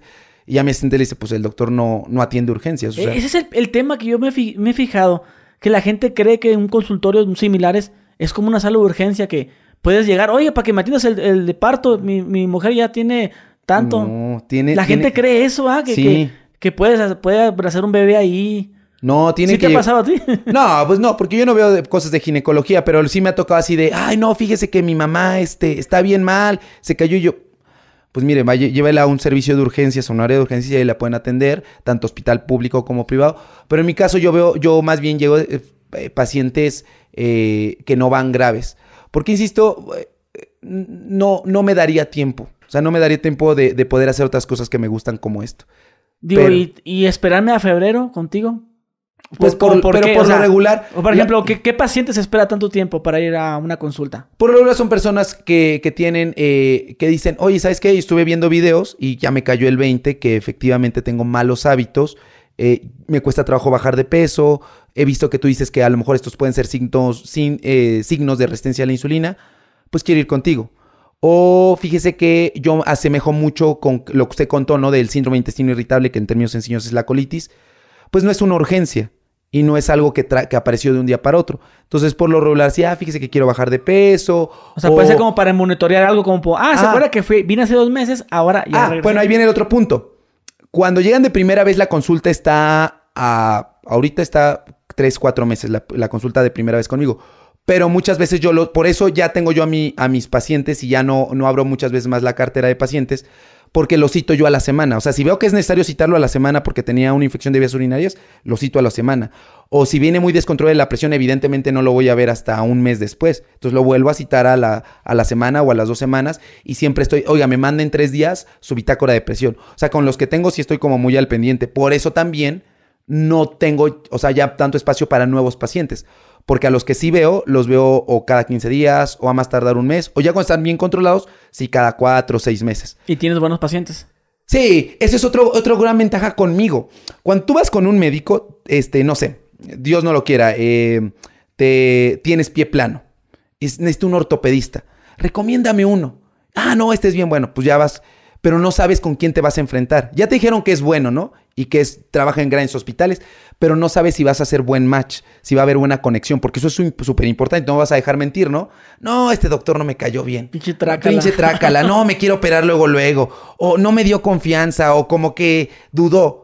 Pero la gran ventaja conmigo es que cuando ya llegan los pacientes a consulta, el 90% de mis pacientes vienen a través de las redes sociales. Entonces ya saben cómo soy, ya saben cómo pienso, ya saben cuál es mi, perspectiva de vida. Y eso es un gran filtro para mí. Eh, que nunca lo busqué, pero que hoy por hoy me doy cuenta que lo tengo. Ya el paciente que viene conmigo, eh, vamos muy perfilados con el mismo pensamiento. Entonces, e, es algo que agradezco mucho de las redes sociales. Oye, ¿y cómo podemos identificar cuando un doctor sí es bueno, que hace una buena consulta? ¿Cómo debe de ser? Uno te escucha en primer lugar. O sea, sí se tiene que escuchar. Aunque sea un similar. Aunque sea un similar, te tiene que escuchar y tiene que...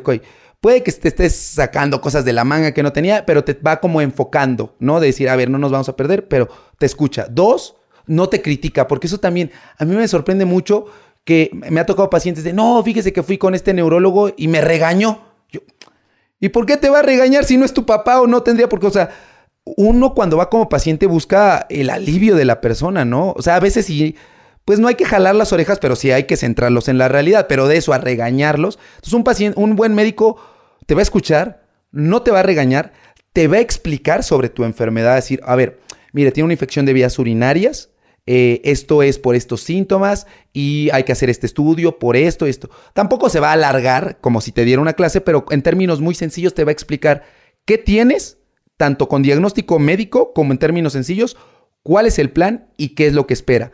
Porque hay muchos médicos que dicen, oiga doctor, fíjese que también, ah, es por lo mismo. Sí, por lo mismo. O sea, todo es por lo mismo y nunca te he explicado. Entonces, que te den un diagnóstico y que te lo digan en términos médicos. Yo, por ejemplo, Llegan pacientes conmigo que tienen prediabetes, ¿no? Y les digo, ah, mire, su el término correcto para lo que usted tiene es glucosa alterada en ayuno. En términos sencillos, prediabetes. Vamos a hacer esto, le voy a dar este medicamento, lo vamos a tomar aproximadamente por estos meses y yo en tanto tiempo debería de ver este resultado y a los tantos meses también este y este es nuestro plan. O sea, siempre establezco eso en la consulta y trato de hacer un equipo. Entonces, el médico también debería de ser un equipo contigo y explicarte, ¿no? Claro, yo lo digo como internista, como alguien tal vez que no opera o que no ve embarazadas. Pero lo ideal es, en términos generales, que te escuche, que no te critique, que te explique y que tú te vayas satisfecho con que, eh, con que le vas a hacer caso, con que va a ser tu coach. Por eso yo insisto mucho que los verdaderos coach, más allá de los que ven en TikTok y en Instagram, el verdadero coach debe ser el médico, el nutriólogo, el psicólogo, tu entrenador que sí tiene eh, formación académica pertinente no estos que ves en TikTok o en YouTube, sino alguien con una buena formación. ¿Debe haber mucha prudencia por parte del doctor? Sí, debe ser prudente. Eh, hay, una corriente que hoy, más que una corriente, es una realidad desde hace muchos años, pero ahora ya se le da un nombre y es, real. Critican, por ejemplo, la obesidad en la persona. No, mira, estás bien panzón. No, estás gordo. No, pues, o sea, o, doctor, fíjese, me duele la rodilla. Ah, es porque estás gordo. Me duele el oído porque estás gordo. Como tu mamá de, mamá, me duele la garganta porque te la pasas todo el día en el solar. ¿Qué tiene que ver una cosa con la otra? Lo mismo hay un buen de doctores que estigmatizan, por ejemplo, en el peso.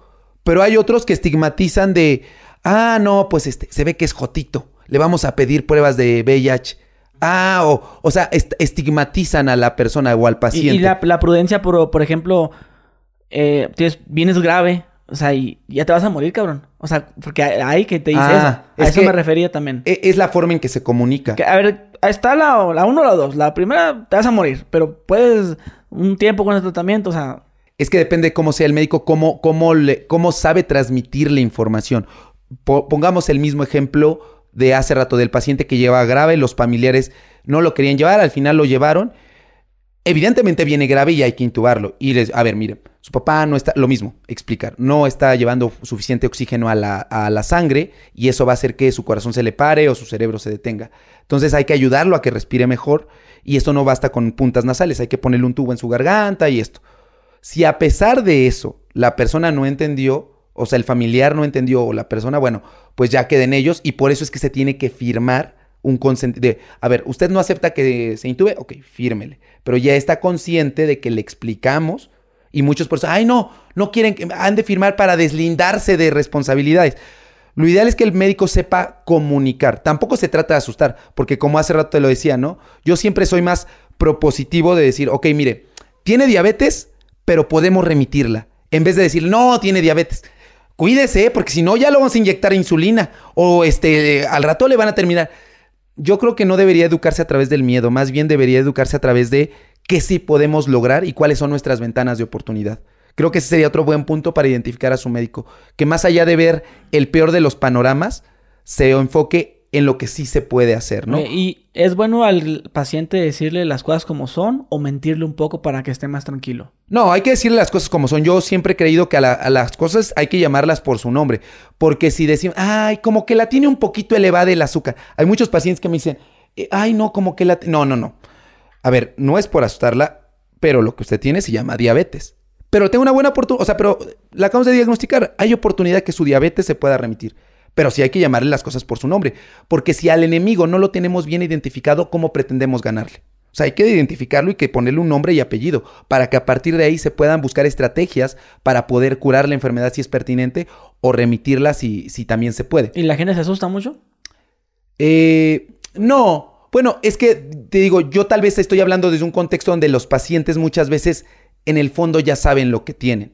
Entonces nada más van con conmigo, vienen conmigo para que yo los oriente y esté como eh, dándole mejor forma a todos sus signos y síntomas, los, los agrupemos, llegamos a un plan juntos y podamos hacerlo. Pero fuera de lo mío, yo creo que sí hay pacientes que se asustan y por eso hay que el, el, médico también tiene que tener la habilidad de saber identificar, porque hay pacientes que son muy aprensivos. O sea, tú no les puedes decir una cosita, ay, sí, tengo eso, doctor, sí, ya también me está doliendo. No, entonces hay que... Eh, y existe eso también, existe. De que la gente luego, luego, no, que puede ser el cáncer de pierna. Sí. Y te empieza a doler la pierna a la verga. me duele, sí, sí es cierto. A, a, mí, ¿sabes qué me pasa cuando estás hablando de algo? Por ejemplo, una vez grabé una entrevista con un chavo, no sé si la viste que tenía insuficiencia renal. Y que tiene un eh, oxígeno 24 horas. no, no, no lo Me estaba platicando todo eso y porque él tiene ya más de 18 años, güey, siendo un paciente renal. Y entonces tú dijiste, oh, ya me duele el riñón. Sí, güey. Me, estaba empezando a doler, o sea, no sé si es porque sea muy nervioso. Podría ser. Hay personas que de pronto pueden llegar a somatizar, ¿eh? O sea, eso es un hecho. Eh, pero, pero sí, hay, por eso hay que tener cautela en cómo comunicarlo. Nunca mentir pero sí tener cautela en cómo hacerlo porque hay personas que son más aprensivas, con otros hay que ser como un poco más directos eh, para, que, para, que, entiendan en ese, tampoco ser groseros, ¿no? Pero sí directos, decía, a ver, no. O sea, así son las cosas. Y así venga conmigo, vayan con otro médico, esto no va a cambiar porque el que tiene que cambiar es usted. Entonces, eh, porque también me ha tocado muchos, no, voy a ir con ese doctor de YouTube porque se ve que es bien bueno. Doctor, ya ha ido con muchos médicos y no le parece extraño que ya fue con muchos y que la única constante del problema es usted misma. Entonces, eh, hay muchos, no, ya voy, con ese médico que es muy bueno porque sale en YouTube. Así es la gente, simplemente porque lo van en internet, pero siempre trato por eso de insistir, no se crean todo lo que ven en internet. Aunque se lo esté diciendo un especialista, tienen que ir a consulta para individualizar cada tratamiento y cada, cada diagnóstico. Diferencia entre una consulta de mil pesos a una de 50. Pues 950 pesos, amigos. Eh, no. ¿Puede ser el trato? No, no, no debería ser el trato. Yo te puedo decir que yo en el IMSS y en la consulta particular me portaba exactamente igual con los pacientes. Ayer lo decía también en esta plática con los chicos de la, de la en medicina. Yo en el IMSS sí me transformaba, era un poco más em, no sangrón, pero un poco más rudo con, con el servicio o en enfermería o con los camilleros, con el equipo de trabajo, ¿no? Porque luego se hacían así como guaje, oiga, ya le dije que le pasa el medicamento, el paciente está con la presión alta y no se lo pasan. Entonces soy como más... Pero hablando de los pacientes, yo siempre los traté exactamente igual. Obviamente en el IMSS sí tenía que ser como mucho más rápido, ¿no? Y así, vamos rápido. Este, y no los con tanta, con tanto detalle. Pero lo que yo hacía muchas veces en el IMSS era, si había un paciente que nada más venía, no sé, para que le autorizara un medicamento, porque muchas veces pasa eso, no te dan medicamentos hasta que no te les autorice el especialista. O sea, a ver cómo está rápido, cinco minutos, el que sigue. Y ellos mismos ya sabían que era. Pero había otros pacientes que yo decía, no, este sí hay que ponerle las pilas y me podía tardar con unos cinco minutos y con el otro me tardaba 40. Entonces ya equilibraba la consulta para que me diera tiempo. Pero siempre eh, los traté igual. No debería ser el trato, no cambiarlo. Creo yo que tiene que ver con Mm, influyen varias cosas, pero uno de ellos podemos decir el lujo, ¿no? Porque obviamente vas a una consulta tal vez de mil pesos y, no te esperas que esté a un lado de la farmacia con la, este, con la cortina de bajar, subir, ¿no? A lo mejor está el elevador la gente, y la gente te está recibiendo con una pues, tacita de agua. Este, agendas. Agendas. No, no, no. Exacto, no hay agendas, este... Eh, hay, más, hay más oportunidad que dure más tiempo la, consulta. De ahí que también por eso las consultas están muy alargadas conmigo, porque yo al día por mucho, por mucho, por mucho, los días que me toca dar consulta, por mucho ya veo cuatro pacientes. ¿Los pones a hacer este, ejercicios? Dependiendo de qué, de qué, de cómo vaya el paciente, como ahí, el consultorio donde yo estoy, hay más consultorios y hay un área donde hay caminadoras. Entonces, sabes si es necesario ponerlos a caminar en la caminadora para ver qué tanto aguantan, los peso pero te digo que yo, por ejemplo, veo cuatro pacientes al día porque me tardo entre una a dos horas con cada paciente. Entonces prefiero no tener tanta cantidad de pacientes, pero verlos bien. Hay otros también médicos particulares que igual me ha tocado y lo conté alguna, alguna vez en un video. Fui con un gastroenterólogo, 1500 pesos, no, 20 minutos. O sea, si iba a tardar la consulta 20 minutos. Si no es que se dio cuenta que yo también era médico, la alargó un poco más. Y cuando se dio cuenta que era Mr. Doctor, ay, no, que, ya ahí sí ya le hizo de una hora y ni me la cobró. Pero sí sé que también médicos sí cobran. Es, es muy importante eso. O sea, tú como médico, ¿a dónde vas? O sea, tú mismo ¿Lo haces o vas con, ah, otro? Yo, yo porque fui con este gastro porque yo tenía síndrome, sigo teniendo síndrome intestino irritable, o sea, colitis. Eh, ¿Por qué? ¿Comes mucho o qué? No, no, no, no, no. En mi caso tenía un gran componente emocional. Igual que cualquier otra enfermedad de síndrome intestino irritable, son varios factores para que se desarrolle, ¿no? Pero eh, yo ya había tomado fármacos, de verdad, ya estaba... Yo llevo un plan de alimentación súper bueno, salvo hoy que esto, pero siempre tengo horarios de desayunar, de hacer ejercicio, de dormir correctamente, voy a terapia. Estaba haciendo todo correctamente y todo estaba muy distendido. Entonces, eh, ya había tomado, yo como internista también sé manejarlo, pero dije, oye, no mejoro. Que a lo mejor, tal vez yo no soy el máximo experto, voy a ir con este gastro. Y ya fue que, que decidir. Em, y después, ahorita, por ejemplo, estoy yendo nuevamente con el psiquiatra pero no tanto por una cuestión emocional, sino porque parte del tratamiento para esto también son los mismos medicamentos antidepresivos. Esto mejora mucho, porque el intestino tiene incluso más conexiones cerebrales que, el propio sistema nervioso central. Por eso es que se dice que los intestinos son el segundo cerebro. Entonces, eh, preferí ir con el psiquiatra para que me diera el fármaco más adecuado para los síntomas digestivos. Y ya, pero fuera de ahí, no, no voy. Sí le doy su justo valor. El único médico con el que voy yo actualmente es con el psiquiatra, pero no, tan por la, no tanto por la cuestión emocional, sino más bien por lo intestinal. ¿Eso tú te da una gripa a ti? Ah, sí, yo solito. Pues ya sé qué medicamentos. O sea, si no se me duele la garganta porque sé que hubo un cambio de temperatura, pues ¿Y, te, ¿y te, pones tu, una inyección tú mismo? Sí, a veces sí, sí me ha tocado. ¿En la nalga? ¿Cómo se te pones el ah, espejo? Ah, no, fíjense, cuando hace, hace dos años me dio una este, epididimitis, se me inflamó el testículo y pensé que, que era cáncer. Ajá. Y entonces, me pasó eso también. Eh, me dio y yo dije, güey, no mames, es cáncer, porque aparte eh, la edad promedio de cáncer en el cáncer de testículo es a los 30 años. Y yo no creo en vibras, yo no este, hablo con Amahana, Manahana, Menehana, Manahana, que sé que es tu amiga. Amahana, Hana, amiga, ni que nada. Entonces dije, a pesar de que no creo en vibras y todo eso, me estaba yendo, ya empezaba a irme bastante bien en las redes y dije, güey, ya, pues, ya me compré mi casa, tengo mi pareja, está todo muy estable. Eh, pues claro, me tiene que caer algo malo. Entonces yo ya estaba, cuando me toqué dije, esto es cáncer. O sea, y como yo soy muy directo conmigo, esto es cáncer. O sea, yo ya me estaba visualizando y decir, no me dio miedo, dije, es cáncer, a lo que sigue, que me lo quiten y tal. El, el pinche y ya fui, fui con un amigo urólogo, ahí te digo, ahí sí hay que ir con él. Fui con el urólogo, me dijo, oye, yo creo que sí es cáncer. Me hace el ultrasonido y nos tranquilizamos, una epididimitis ante mi duda volví a repetir el ultrasonido en otro lugar. Es que también te, duele hasta sí, los calzones, duele, duele las calzones y todo. Caminar. yo sigo sin saber por qué me dio, a lo mejor hubo una mala manipulación, porque aparte no había como factores de riesgo eh, para que me diera esta epididimitis. De hecho, todos los estudios para buscar bacterias salieron negativos.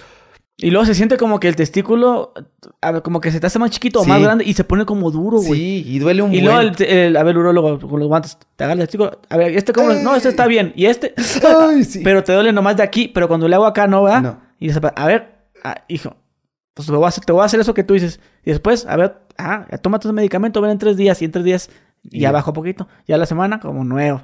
Y yo justo ese, eso los 10 días de antibiótico. Yo no soy nada miedoso para inyecciones ni nada. Entonces yo le dije, mira, ¿sabes qué? Este, Iber, que es, que es mi amigo luego, es que yo intravenoso no tengo ningún problema. Es, eh, más efectivo. por la, más que sea más efectivo, lo ideal es que em, yo no me quería tomar los, el tratamiento vía oral por la cuestión digestiva. Porque el tratamiento irrita bastante el estómago. Y dije, ¿sabes qué? Prefiero que todos los días me estén picando en la vena. Y ahí sí, pues yo no me la pico. Fui con una amiga enfermera y ella me estaba canalizando. En 30 minutos me pasaba el suero. Tan, tan. Entonces, eh, mejoró. Pero sí, para, yo no me inyecto solo. Ni me, este... Para cosas muy sencillas, que yo sé, no sé, tengo una diarrea, este, una ah, dolor en la cabeza, en la garganta, sí me, me, No, tómate esto que me tomé yo. La gente no te... no, no, no. mira, tomas un tecito no, con, limoncito. Antes, antes mi mamá sí era así, pero creo que a, partir de que siempre como he sido en la parte de internet de, de tratar de demostrar todo con evidencia, siempre lo fui. Pero antes mi mamá no era como, o sea, a pesar de que sabía que era médico con posgrado, como que aún así seguía con estas recomendaciones de mamá. Pero a partir de que ya vio que todo lo que hago en internet y esto, ya ahora sí es mucho más prudente y también todas las personas que están alrededor mía son muy, muy prudentes en hacerme ese tipo de comentarios. Que no me molestan, pero, pero ya no son tanto como antes. ¿Y qué opinas de todo eso? De la gente que te dice para que se te baje tu presión arterial, pisa la tierra y ese tipo de la canica y esas cosas. Mira, antes lo criticaba mucho. Eh, si un, o sea, puedo juzgar la acción, ¿no? Como, por ejemplo, este... Eh, ¿Qué, qué te gusta? No sé, ¿cómo explicarlo? Puedo juzgar la acción, pero ya no juzgo a la persona. Si la persona decide hacerlo, es como, yo no creo en los horóscopos. Eh, yo me río mucho de la, de, de la cuestión de los horóscopos. No, pues es que, oye, doctor, me siento, es que yo seguro que lo, has escuchado. Ay, no, me siento cansada, se me cae el cabello, me siento triste. Yo creo que es por Mercurio retrógrado. Ay, no sea retrógrada, más bien lo que tienes es la tiroides. Ah, no, la, ah, no es Mercurio retrógrado. Y, la tragoides. Y la tragoides también. Entonces, porque, ay, doctor, no puedo bajar de... No será la tiroides, la tragoides. Pero pero ya meterte con la persona directamente por sus creencias, pues es tanto como juzgar también a los que creen en la Virgen de Guadalupe o que se les aparece la Virgen ahí en un comal. Entonces, cada quien tiene derecho a creer en lo que quiera. El problema aquí es cuando lucran con ello. Por ejemplo, esta muchacha, en su Instagram decía que ella podía curar el cáncer y así ponía conversaciones de, eh, miren, este, amigos, Yamatrina, cómo aquí viene, este, y su consulta de 1500 en ese entonces, antes de que despuntara. Ahora ya está, da stand-up y toda la cosa. Pero entonces ahí están lucrando y el problema no solamente es que lucren, sino es que desvirtúan y retrasan diagnósticos o incluso hace que las personas abandonen quimioterapias o abandonen tratamientos que sí están bien avalados. Y entonces se puede ya no curar la persona de, la enfermedad y complicarse.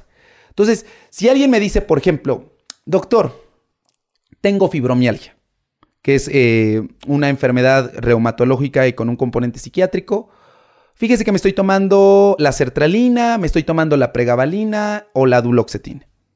Pero aparte, este, y hago ejercicio. Pero aparte, fíjese que me recomendaron unos balines. Los que dan pegados en los oídos. Sí. Mire, ¿se los quiere poner? Póngaselos. No le van a hacer nada, o sea, no le van a entorpecer el tratamiento, la hace sentir mejor, tiene un efecto placebo, hágalo. No estoy diciendo que tenga fundamentos científicos. Si usted lo quiere hacer, mire, yo no tengo ningún problema. Aquí la cuestión es cuando diga, ah, oiga, ¿sabe qué? Fui, fui este, ya sabe que es mi amigo. Y, él mismo lo dice. Yo fui con Yeshua Shaman, pero él no lo va a decir. Y me dijo que mejor me voy a tomar la ayahuasca. Y voy a dejar mis antidepresivos. Y obviamente él mismo lo dijo acá en tu entrevista y lo ha dicho siempre, ¿no? No dejen sus antidepresivos, mejor vayan con un médico. Lo mismo con esto. O sea, yo vi en un video de YouTube que con la ayahuasca me voy a curar y voy a dejar mis medicamentos. Ahí sí está mal, ¿no? Y ahí sí le diríamos, pues definitivamente no. Entonces, si alguien cree en cosas alternativas. Pero es bueno que, el paciente esté confiado, por ejemplo, la chava de los balines, que eso le hace sentir bien. Ah, sí. O sea, sí, sí hay una mejora en su tratamiento. Sí. Lo mismo pasa con la acupuntura, que no tiene tanta evidencia científica, que son las agujas. Si a usted la deja más tranquila y le ayuda para sus migrañas, hágalo. hay, un dicho entre doctores que dice que algo, algo del agua de mango, ¿cómo es? ¿Agua de mango? no, mango balato, diría. No, que algo, no, algo así de que si el paciente se siente bien con agua de mango, sigue le dando algo así. Ah, bueno. Que, que, el paciente, si, si tú le estás dando agua de mango y ya se está curando, sigue, sigue le dando, agua de mango. Algo así. Pues no debería ser así, ¿no? Todo tiene que tener evidencia científica, pero yo sí soy partidario también, no de apoyar esta medicina, esta, bueno, no se considera medicina, estas terapias alternativas, no las apoyo definitivamente, pero lo que sí apoyo es que el paciente se sienta bien. Muchas veces a mí, cuando llegan a la consulta conmigo, eh, pacientes que ya conozco, eh, le digo, oiga, ¿cómo le fue? ¿Cómo se ha sentido? ¿Cómo le fue con el tratamiento? Y unos, muchos me dicen, pues ahorita lo vemos con los laboratorios. Y le digo, es que a mí no me importan los laboratorios, lo que me importa es cómo se siente usted. Porque ¿qué me sirve que tenga la glucosa así al 100%, pero usted se siente cansado todo el día, no se siente con energía? O sea, lo ideal es que el paciente se sienta bien. Y muchas veces nos hemos olvidado de eso como médicos. O sea, nos enfocamos solamente a tratar laboratorios y no al paciente. Tenemos que verlo de manera integral. Que esté durmiendo bien, que esté comiendo bien, que entienda lo que estamos hablando y sobre todo que ya se sienta mejor, que pueda sentirse como una persona sana. Entonces, más allá, si eso lo hace sentir bien a la persona, mira, sígalo haciendo. Si usted cree que ir a las pirámides, hablar en extraterrestre, lo hace sentir bien, mire, hágalo. Mientras no deje su tratamiento, no tengo yo ningún problema. Oye, ¿qué es mejor, el IMSS o un hospital privado?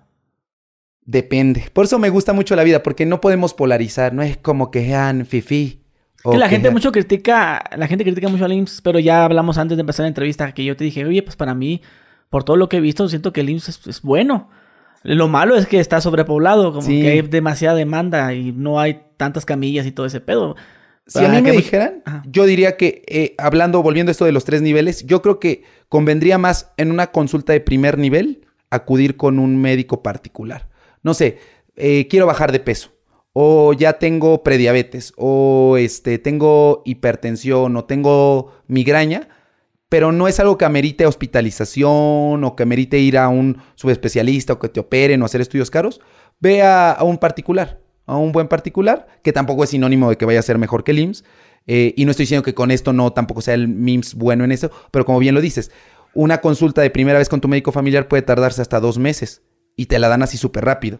Entonces muchas veces requerimos, eh, se requiere más tiempo. Entonces, si es eso, pero si ya las cosas se complican, sí lo ideal, o más de que se se requieren más tratamientos, mejor eh, llevarlos a segundo nivel. Justamente, ayer platicaba con un amigo y eso, eso pasa mucho dentro de la medicina, ¿eh? Yo lo trataba de hacer cuando estaba en el IMSS. un, un señor, un paciente mío con diabetes que tiene una piedra en el riñón. Lo mandé con este amigo urólogo, este, lo diagnosticó, le dijo, oiga, ¿sabe que hay que poner catéter doble J, tan, tan, o sea, poner catéteres dentro de los riñones, pero no tenían tanto varo, pero el señor tenía IMSS y le correspondía la misma, el mismo hospital donde él trabaja en el IMSS. Entonces, lo vi en su consultorio particular y le dijo, ¿sabe qué? Pues, ¿para qué gasta conmigo? Ya vino al consultorio, mejor lo sigo atendiendo por el IMSS, no gasta, le dan el servicio dentro del instituto porque usted tiene derecho y así todos yo lo ayudo, usted se ayuda, no gasta y todos salimos ganando.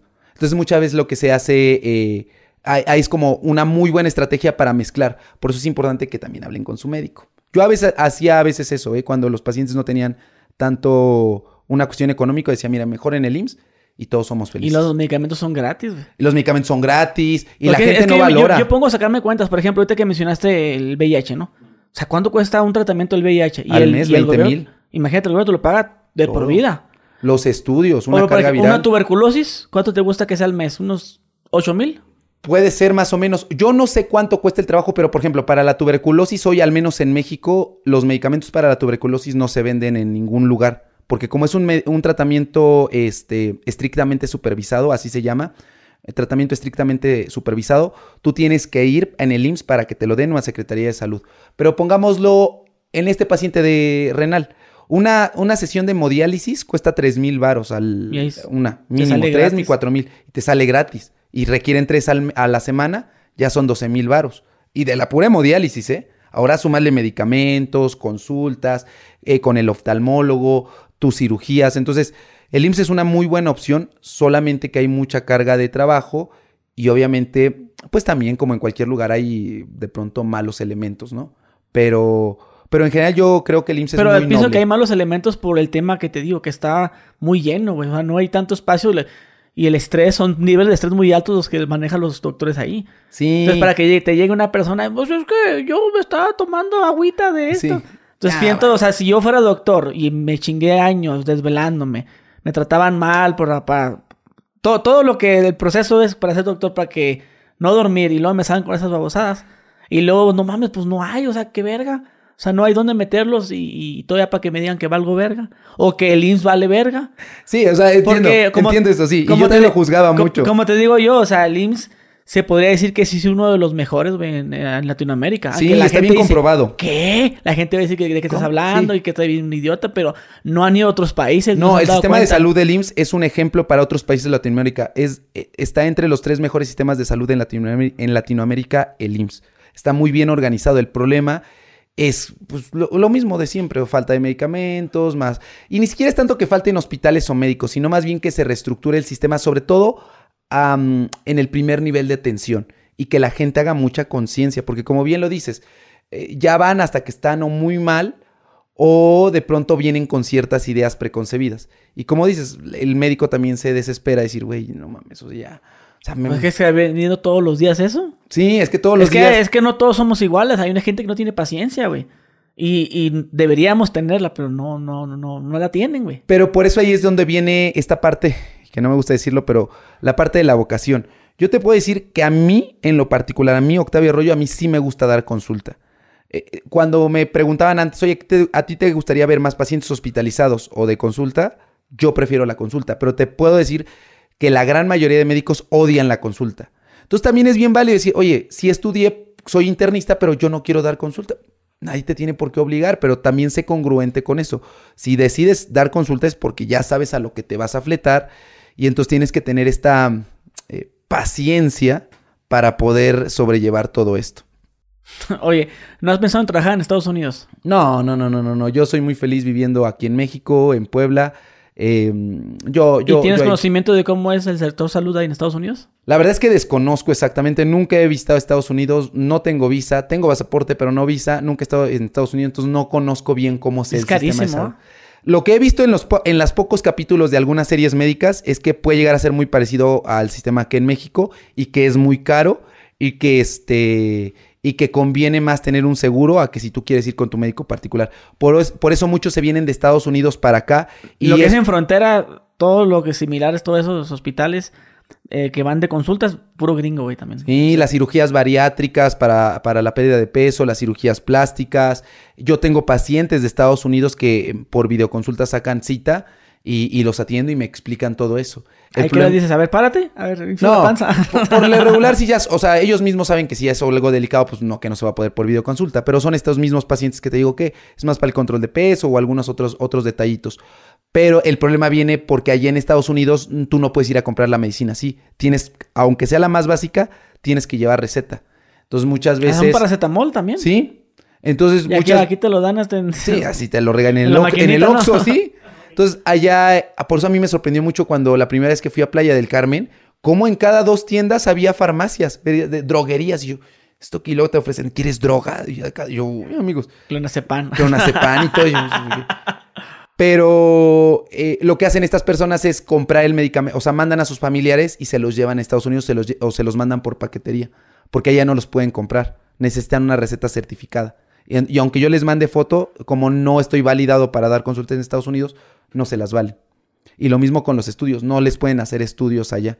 Entonces ese es de pronto el, el el inconveniente. Oye, ¿y hace cuándo que no trabajas en el IMSS? Me salí en marzo del 2021, o sea, ya vamos casi un año, nueve meses que, que me, salí, me salí del IMSS. No estoy arrepentido, eh, me costó un poco tomar la decisión, pero, pero no, no me arrepiento, estoy muy contento y no, no me niego la posibilidad de en unos años, unos 10, ¿Volver? 15 años, volver. Ya Y a un privado no. pues estoy en el costo particular, pa- privado.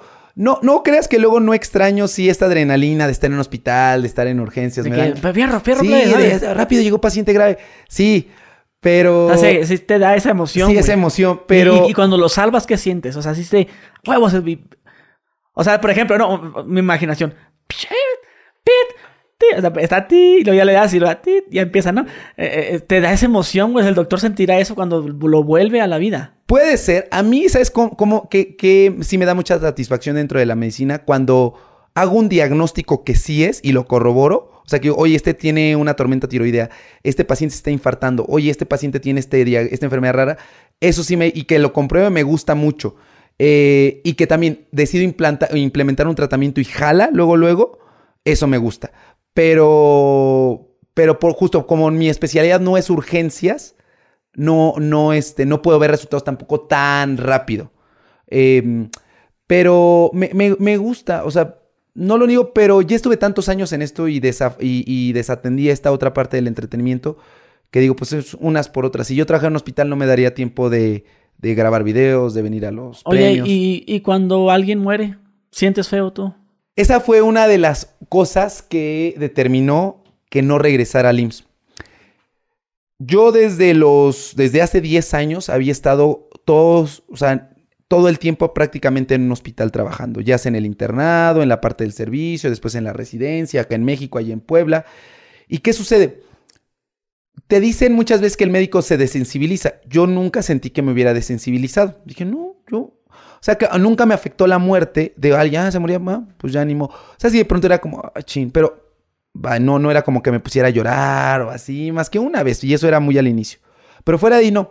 Cuando yo me salgo del IMSS, en marzo, originalmente nada más me iba a ir seis meses, pedí una licencia. Regreso en septiembre. El primer día llegué y ese primer día que llegué había una paciente hospitalizada de veintitantos años, chavita, y ya estaba en insuficiencia hepática terminal. Ya, ya sabían los familiares que iba a fallecer. A mí me la entregaron como que iba a fallecer. Los familiares ya no querían que se reanimara, nada. O sea, que siguiera su curso. Me avisan, doctor, la paciente, al poco rato, era, yo llegué a las 2 y como a las 4 me, me avisa la enfermera, doctora, doctor, la paciente cayó en paro. Voy, veo, ya no tenía signos vitales y cuando se sale a dar la información a los pacientes, a los familiares, pues obviamente se ponen a llorar. Y ahí fue cuando me cayó el 20 que tenía mucho tiempo que no me sentía mal por la muerte de alguien. Porque sí me sentí mal. Porque yo llevaba seis meses sin ver morir a alguien. O sea, ya me había acostumbrado 10 años a ver morir gente. Y más en pandemia, que se morían 3, 4 al día. Que dije, ah, se, se volvió muy normal. Y tras estar seis meses sin ver morir, ese día, aunque no conocía a la paciente, me sentí sumamente mal. Y fue otra de las razones de decir, no. O sea, sí regresé uno o dos días al IMSS, dije, pero no. Yo no quiero estar acá. O sea, ¿Y, ya. ¿Y qué pasa cuando alguien se muere, güey? ¿Qué pasa en qué sentido? O sea, por ejemplo. ¿El protocolo? Pum, ya se murió. Ya, ¿esa es qué? Ya está muerta. Sí, se toma un electrocardiograma para corroborar que ya no hay signos vitales, sea cual sea la causa de la muerte. Este. Se, tapas. Se tapa. Eh, enfermería, el servicio de enfermería se encarga de amortajar el, el cuerpo, de limpiarlo, de quitar catéteres, sondas, eh, limpiarlo dependiendo si se decide o no hacer autopsia, que muchas veces depende del hospital. Hay sitios donde, aunque se quisiera, no se hace una, una este, autopsia. Se amortaja, se piden eh, documentos a los familiares para que lleven acta de nacimiento, eh, credencial de elector, porque se tiene que llenar el certificado de defunción, que es un documento legal. Trabajo social se encarga también de hablarle a la funeraria, si es que ellos deciden por sus ritos llevarlo de esa manera.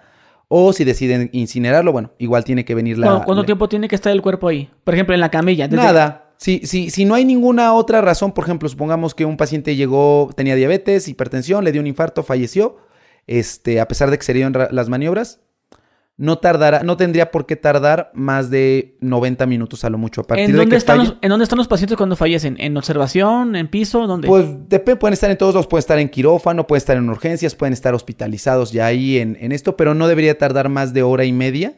En lo que lo bajan de la cama, pum, pum, vámonos. Todo. Sí, sí es que no hay... Eh, Nada raro. no más que raro, si no hay tantos pacientes, porque te puedo decir que a mí me tocó... Ay, esa, esa es otra muy buena historia, ahorita te la voy a contar.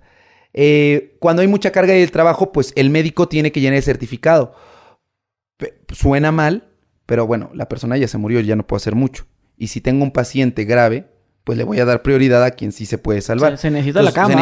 no, se necesita, y se necesita salvar al que sí se puede salvar. Él ya se murió, ya no puedo hacer nada por él.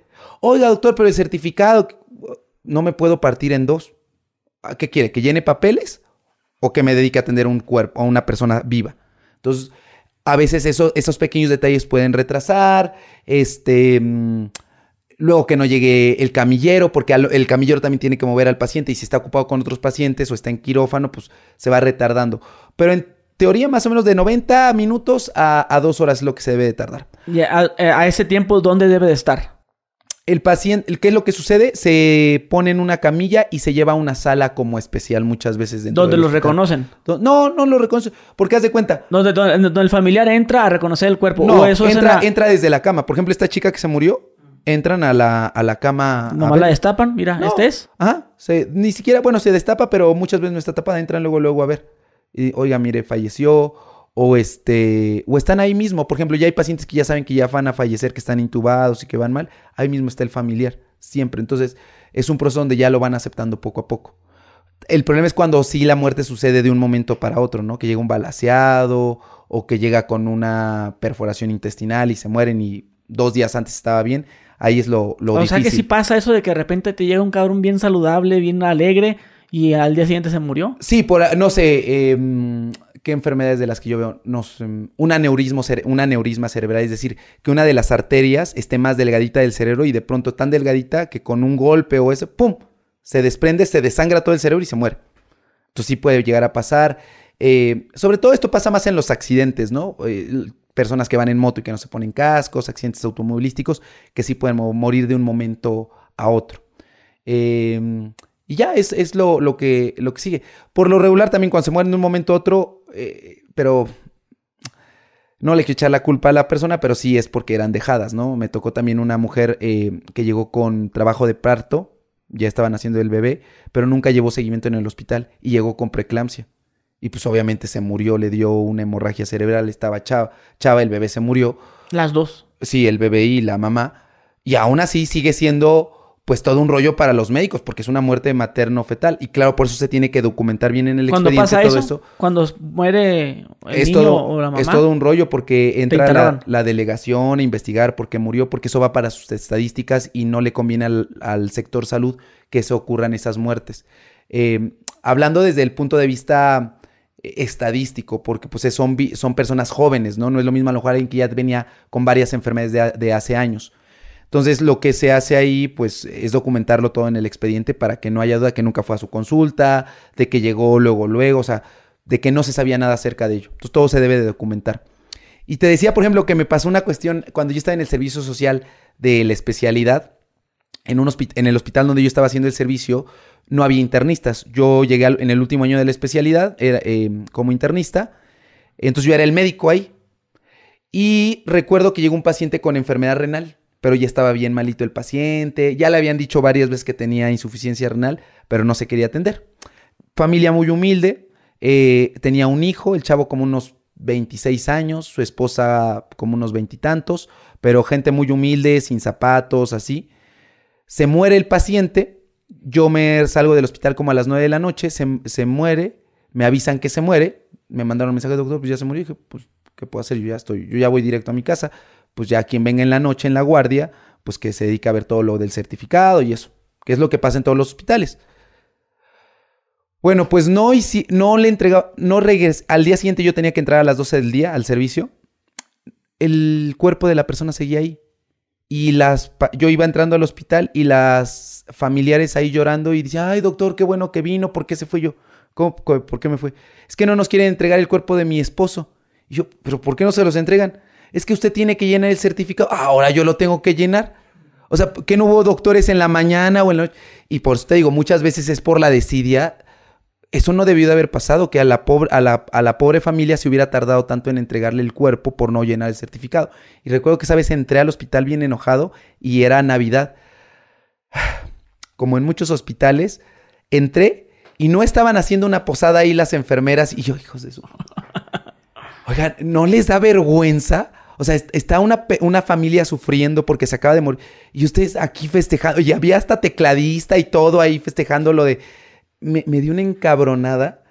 Pero bueno, por eso te digo que yo en la parte de compañero de trabajo no soy grosero, pero soy muy serio.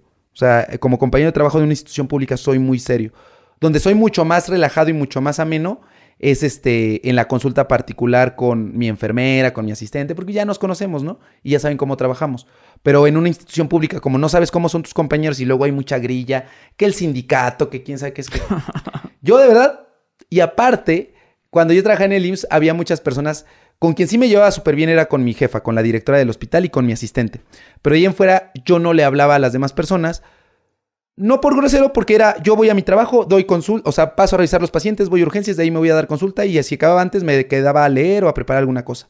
Entonces, en el IMSS ya sabía en ese momento que era Mr. Doctor. Entonces muchos tenían la idea de, ay no, pero es bien sangrón, seguramente como es youtuber y como va a los Elliot y va al Brancas y todo. Entonces, eh, sí sé que a muchos eh, me, me tenían en ese concepto en el IMSS porque no hablaba, no Eh, es les que, hablaba. Es que sí tienes cara de mamón, güey. ¿Sí? La neta, sí. No, ¿el qué era? ¿Sí? La neta, sí tienes cara de mamón. No, pero soy súper relajado. No, sí, yo sé. Pero la cara, tu perfil, sí es una persona que ¿De sí, sangrón? que sí me cayera gorda con verla, pero ya escuchándote hablar, a lo mejor ya no me caes mal. Ah, bueno, pues puede ser. Nunca me lo habían dicho por lo regular. Siempre me decían, no, te ves tranquilo. Lo que sí es que me preguntan constantemente cuando no, estás enojado y yo no. De seguro, yo decía, de seguro él es de los que trata mal a los residentes. No, no, no, no, no. Es otro que nunca le puse un apodo a ningún interno, nunca traté mal a un residente. A lo mejor sí era un poco estricto preguntando, pero te puedo decir que cuando eh, yo estaba en la residencia y los internos se iban, o acababa su año de estar en el internado, hacían premiaciones para, no sé, eh, la interna más guapa, el residente más buena onda. Y había una premiación que se llama El Residente Amigo del Interno. Bueno, me lo gané, o sea, porque de verdad me llevaba muy bien con los internos y con los residentes. Nunca, nunca traté mal a, las personas ni a nada. Era muy, muy tranquilo y con los pacientes también muy, muy ameno. Con quien sí, insisto, sí era más, no grosero, pero sí serio, decir, oiga, es esto. Era... Y tampoco era como que no platicar. A veces la jefa de enfermera acercaba y estábamos ahí cotorreando, pero no era como, ay, sí Pero bueno, cada quien. Las asistentes se chanceaban un buen con, un buen con otros médicos y se iban a emborrachar. Había un buen de médicos que se emborrachaban dentro del hospital donde yo trabajaba. Y a eso, sí no les gustaba. Yo recuerdo que una vez uno de los doctores, no voy a decir nombres, pero se emborrachó. Y entonces yo como internista me dijeron, oye, ve a constatar que esté borracho. Yo, o sea, yo no me voy a meter, dije, no voy a hacer yo eso. Pero yo no me voy a prestar a andar chanceando en mi trabajo. Y eso es lo que la gente a veces no diferencia.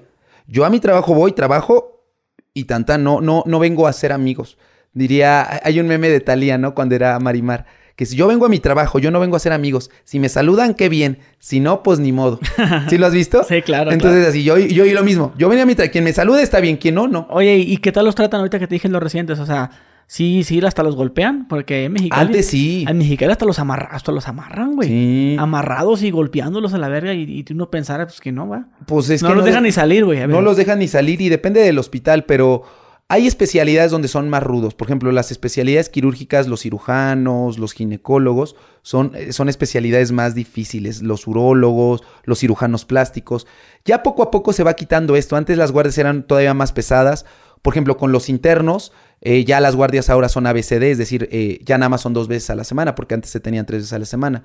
Aún así, sigue habiendo varias injusticias. Apenas metieron a la cárcel a un interno, no sé si supiste. No.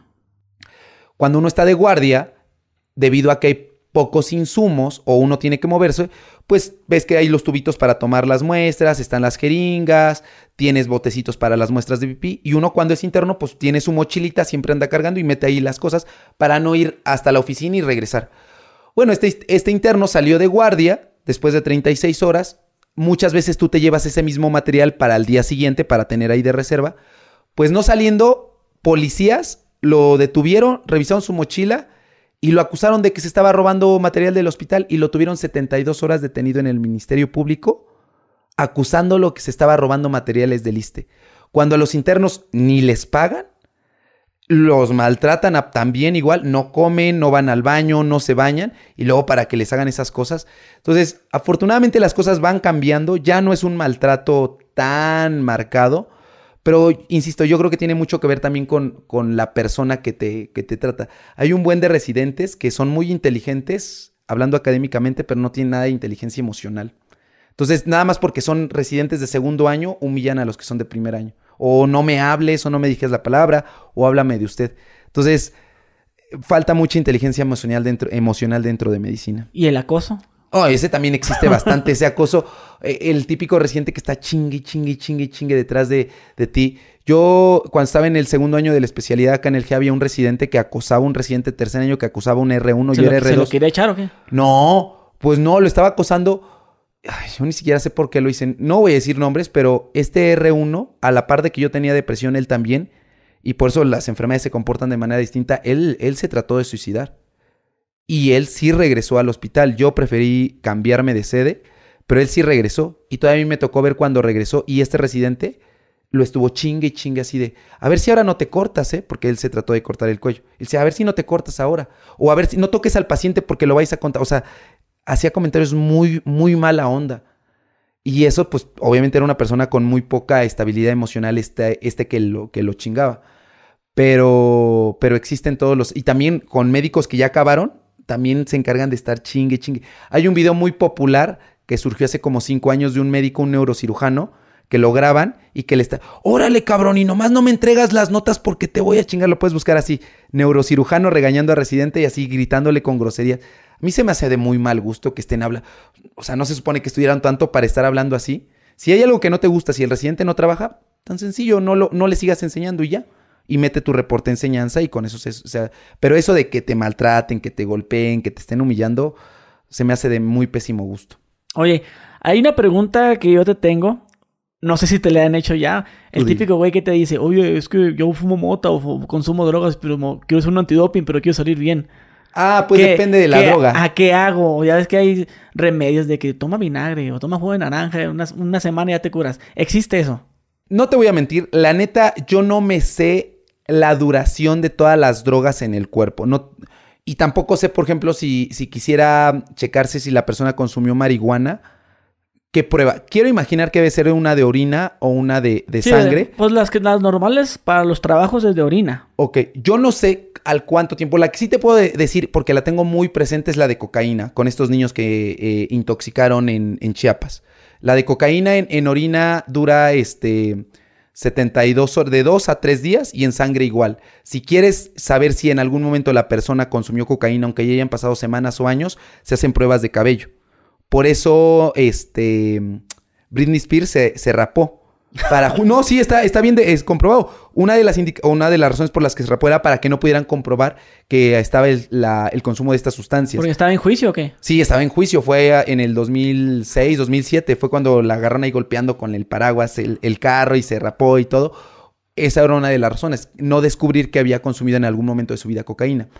Pero eh, no hay como remedios. Ah, pero con un ¿Qué? sacacejas te sacas tú todo. to- Con, que- con un sacacejas te puedes sacar tantito pelo. Si te esperas unos Ah, dos días, bueno, puede ser, puede Ajá. ser. Bueno, pues no, eso ahí sí no, no, no, no, lo- no, no sé cómo lo, lo hicieran los peritos. Pero te mentiría, no sé qué estrategias hay para hacer que no se identifique una muestra. Lo que puedes hacer es a lo mejor diluirla con agua. Puede ser, ¿no? Pero no, no, te, te desconocería. Desconozco más bien. Digo, a, a mí me han hecho esas madres de antidoping cuando buscaba trabajo. Y pues nomás es sencillo, vas, te volteas o te metes al baño y haces pipí en el botecito. O sea, yo digo, pues, ¿por qué no llevaría pipí de otro cabrón? O sea, digo yo, ¿por, qué la gente se come esto y come lo otro durante tantos días y te va a salir bien? O sea, No, yo haría lo mismo. Yo llevaría mejor pipí de alguien más. Y to- toma que está. bueno, eh, o sea, porque dicen que a veces el doctor está a un lado de ti. O sea, digo yo, bueno, pues está el, doc- el doctor a un lado de mí y nada me tengo que voltear, pues tuviera colgado la bolsita. Ajá, y ya la saco. y nada más la hago y, Y ya, mire, doctor, O aquí está. agarra un botecito del mismo que el que él tiene, porque todos son iguales. Ajá, todos la son- mayoría, son, la son mayoría. rojos, son de tapita roja. Y si la tapa cambia, pues además yo creo que ni se va a dar cuenta si le llevo uno nuevo sellado. Sí, Aquí hay está. más mira. formas más sencillas, amigos. No, no se compliquen Eh, tanto. porque es que ya ves que los, pues, los marihuanos es lo que les preocupa, güey. Que los cachen. No, pero no, no es que los cachen, sino, pues, bueno, cuando buscan trabajo, te piden eso. Si sales positivo en alguna droga, no te dan el trabajo. O a mitad de camino que tú tienes trabajando chido y, a ver, vamos a antidoping, cabrones. Saliste positivo, vas para afuera y no quieres perder el trabajo. O sea, tienes que ingeniar de una u otra forma, ¿no? Sí, yo insisto, no sé, pero yo, yo haría lo mismo. O sea, si quisiera no, no mostrar mi pipí, mejor llevaría pipí de alguien más y se las enseñaría. es más fácil. Aquí tengo una pregunta. Mm, Bueno, sí me la contestaste, ¿no? O bueno, te la vuelvo a decir. ¿Recomiendas un hospital privado? Sí, sí, sí. O sea, eh, no es sinónimo de que algo privado más caro sea, sea sinónimo de, de- de que sea bueno. Pero sí te van a mostrar mucho más, eh, va a haber mucho más rapidez seguramente en hacerte estudios. No te van a hacer eh, batallar. Probablemente te brinden más tiempo para poder escucharte y no vas a estar con la incomodidad de estar compartiendo un mismo cuarto con más personas, ¿no? Que es tal vez yo el beneficio más eh, que yo vería en lo particular. Si un día me hospitalizaran, yo no pref- yo preferiría no hospitalizarme en un hospital público porque las camas se comparten. O sea, en la habitación hay más camas. Y entonces está hay comunidad del baño, de la cama. Y yo tengo un güey llorando. Sí, no, entonces yo prefiero ahí sí un, un privado. Sería la razón por la cual yo lo elegiría. Pero si ya no, o sea, si el recurso económico no hay, no, yo sí mire. ¿Es un segurito de gastos médicos? Sí, yo acabo de comprar mi seguro de gastos médicos. eh, uno nunca sabe cuándo lo necesite. Yo soy sano. ¿Por pero cuántos millones? ¿Cinco, Eh, diez, veinte? Ahorita te digo, déjame, te digo cuánto. Es que yo de repente veo, por ejemplo, mi vendedor de seguros me dice, agárrate este de 130 millones. Y yo, madre, no creo yo que me los chingue. Yo creo que es acaso No, 20. sí, no, sí, O sea, si hay gente depende. que se chinga unos 30, unos 100. Sí, si te da un cáncer o te da así una Pero enfermedad. pues un rara, cáncer, yo creo que te chingas unos 5 millones, ¿no? Sin pedo. ¿Quién sabe? Mira, te digo, el mío tiene. Eh, 67. 67 millones. Ah, es de AXA. No, no. es de GNP. GNP, ah, Y, bueno. eh, GNP y me lo tramitó un, un intermediario. 67, 67 millones. 77 bastante. millones. ¿Sí? O sea, y, y ya te puedes meter en los hospitales más picudos. Sí, ya, entonces ya ahí va, va- van viendo y lo del deducible. Cada vez que no entiendo cómo se maneja, pero lo ideal es que sí es otra recomendación, tengan un seguro de gastos médicos mayores. Más vale. La neta es que me salió, siento yo, bastante barato, eh, 15 mil pesos al año. Siento yo que es mil pesitos como al mes. Y saber que un día, o sea, vas a tener ahí seguro cualquier con apendicitis, que te atropellen, este, que te una, nuevamente una este, epididimitis. Porque sabes del epidemia, si me gasté entre el antibiótico, digo, mi amigo no me, no me la consulta, pero entre el antibiótico, los ultrasonidos, los estudios, pues sí, ahí va un dinerito y son más de mil pesos de lo que das al mes. Entonces yo sí lo veo como una muy buena inversión, pero hay veces que la gente no lo dimensiona. Habías dicho que viste un fantasma. Vi un video. Ajá. No lo vi porque quería que tú me lo contaras, porque si, ya me- si lo veo, digo, ah, ya, ya me sé la película. No, Pero- pero... Sí, ya- es muy, no- es muy común que pase eso en los hospitales. No, yo no vi, o sea, ya sabemos Que- que, que- que el internet Que se aparezca Uno- la planchada. La uno, uno, uno hay que ser inteligente en cómo vende el entretenimiento en internet. Yo en este, en este video donde se me apareció la enfermera fantasma, eh, cuento más bien lo que sucedió, ¿no? Y le doy la explicación de que se me apareció este fantasma, pero no era un fantasma propiamente, sino más bien era un paciente. bueno, cuento la historia y ya al final. Resulta que yo estaba en el primer año de la especialidad, estaba a la mitad, eh, era una guardia a la- las 12 de la noche, yo tenía que pasar a revisar que todos los pacientes estuvieran en el censo, es decir, en una hojita registrados con sus nombres, sus, sus diagnósticos, para el momento de ir a revisarlos antes de irnos a dormir, a descansar, viéramos que todo está bien. Paso, voy hasta la última habitación, que era la de la cama de 38, y veo que en el censo no está esta paciente registrada. Pero me asomo, la luz estaba apagada, no servía el encendedor de, de la luz. Le digo buenas noches, veo a la señora sentada, muy pálida, y, y le digo, ah, buenas noches, este, ¿cómo está? No me, no me me dijo buenas noches. Me salgo, voy a decirle a mi residente, a mi residente de mayor jerarquía, oye, hay una paciente en el, piso, en el cuarto 38, pero no está registrada acá en el censo y no sé cómo se llama. Y me dice, no puede estar ninguna paciente ahí, porque la paciente que estaba ahí se murió desde la tarde. Y yo, entonces, ¿a quién vi? Pues no sé, se murió y ya la llevaron. Me dice, ¿y no habrán subido ya otro paciente de urgencias ahí? Me dice, no, porque los pacientes todavía no suben. De hecho, ya este- están allá abajo. Yo hubiera ido ya a aceptar que, o, o- o firmar que ya lo subieran. Y entonces me va- vamos, este, vamos, entramos, o sea, volvimos a regresar y ya cuando entramos ya no había nadie. Y entonces sí que nos sacamos como de onda, regresamos. La neta es que como yo no creo en eso, fue que dije, a lo mejor fue, me engañó. ¿Qué pasó? Estaba una enfermera durmiendo ahí, porque como ya estaban descansando, ya no tenían nada que hacer, se acostó en la cama y obviamente se despertó y me estaban asustando y estaban risa y risa diciéndome, haciéndome Ah, creer. o sea que fue no, falso. pues, pues fue Ah. falso, obviamente, amigo. Sabía que era falso y era porque me hicieron una yo burla. pensaba que sí lo viste. Dije, No, que que. Porque aparte yo no creo en los fantasmas. Pero, pues a la gente le gusta ese chismecito. por Ese es el pedo. A mí me piden mucho un podcast de terror y no, no sé qué es eso porque pues no me gusta mucho esa onda de que los fantasmas y eso. Creo y no creo a cuando me conviene, pero en el fondo sé que no existe. Yo lo que pienso a veces que la misma mente te hace ver eso.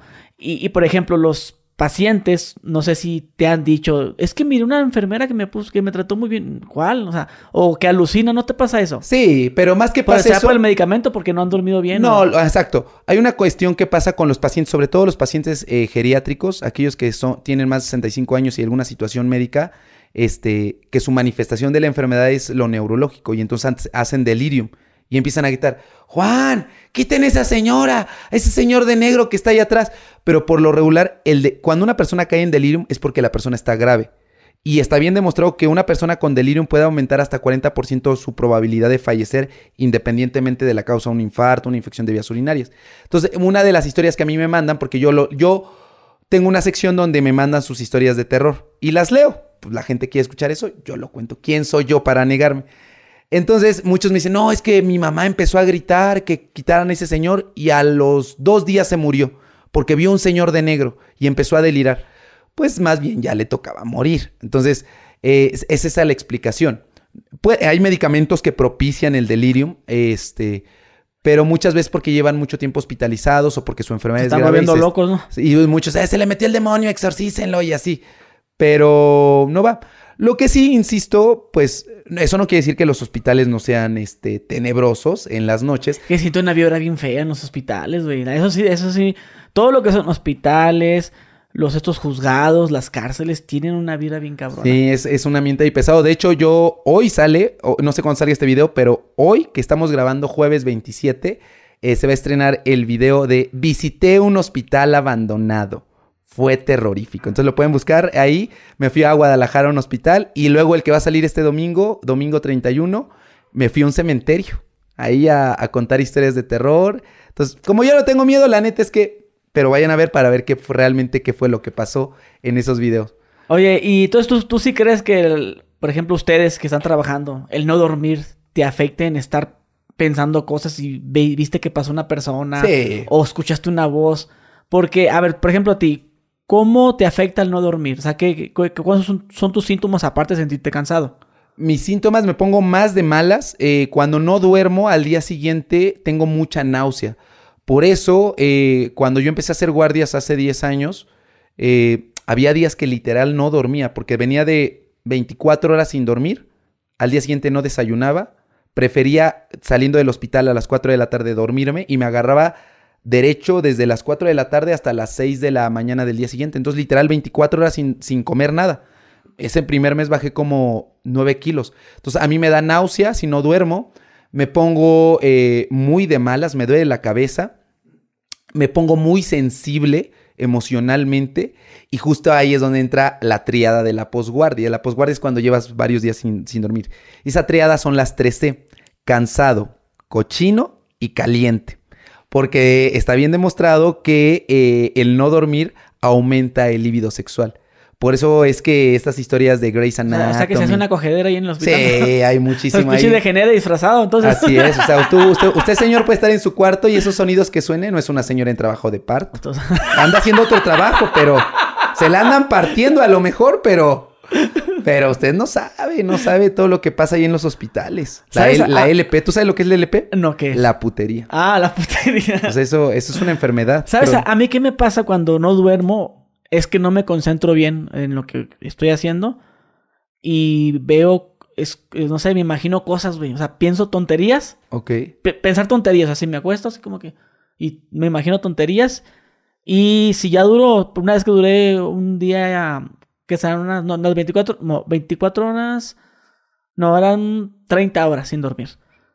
Miraba la, la cara de la gente rara, güey. O sea, es como que los miraba deforme, pero luego, luego ya los miraba bien. O sea, ese tipo de cosas como Sí pueden que- pasar, porque... O, o las voces raras, güey, así, así. O, o el pensamiento más lento. eso sí. Ándale, Simón. Sí, eso pasa, sobre todo porque se empiezan a acumular sustancias que deberían de eliminarse al momento del sueño. Y pues como no has descansado, todas esas sustancias se empiezan a acumular y tienen esos estragos en la percepción de... Sí, porque yo cuando me estoy durmiendo, cuando sé que me estoy durmiendo es porque ya estoy muy relajado y, y estoy como que soñando, como que ya voy a entrar al sueño y, y pienso tonterías.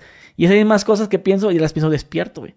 Y yo soy sonámbulo aparte. Sí, o sea, si eres como tipo chavo del 8 que te despertabas. Uh, sí. De chico, pero yo hablo en las noches. No Ah, siempre, pero sí hablo, digo cosas. Yo también hablo en las noches, pero digo más cochinadas yo.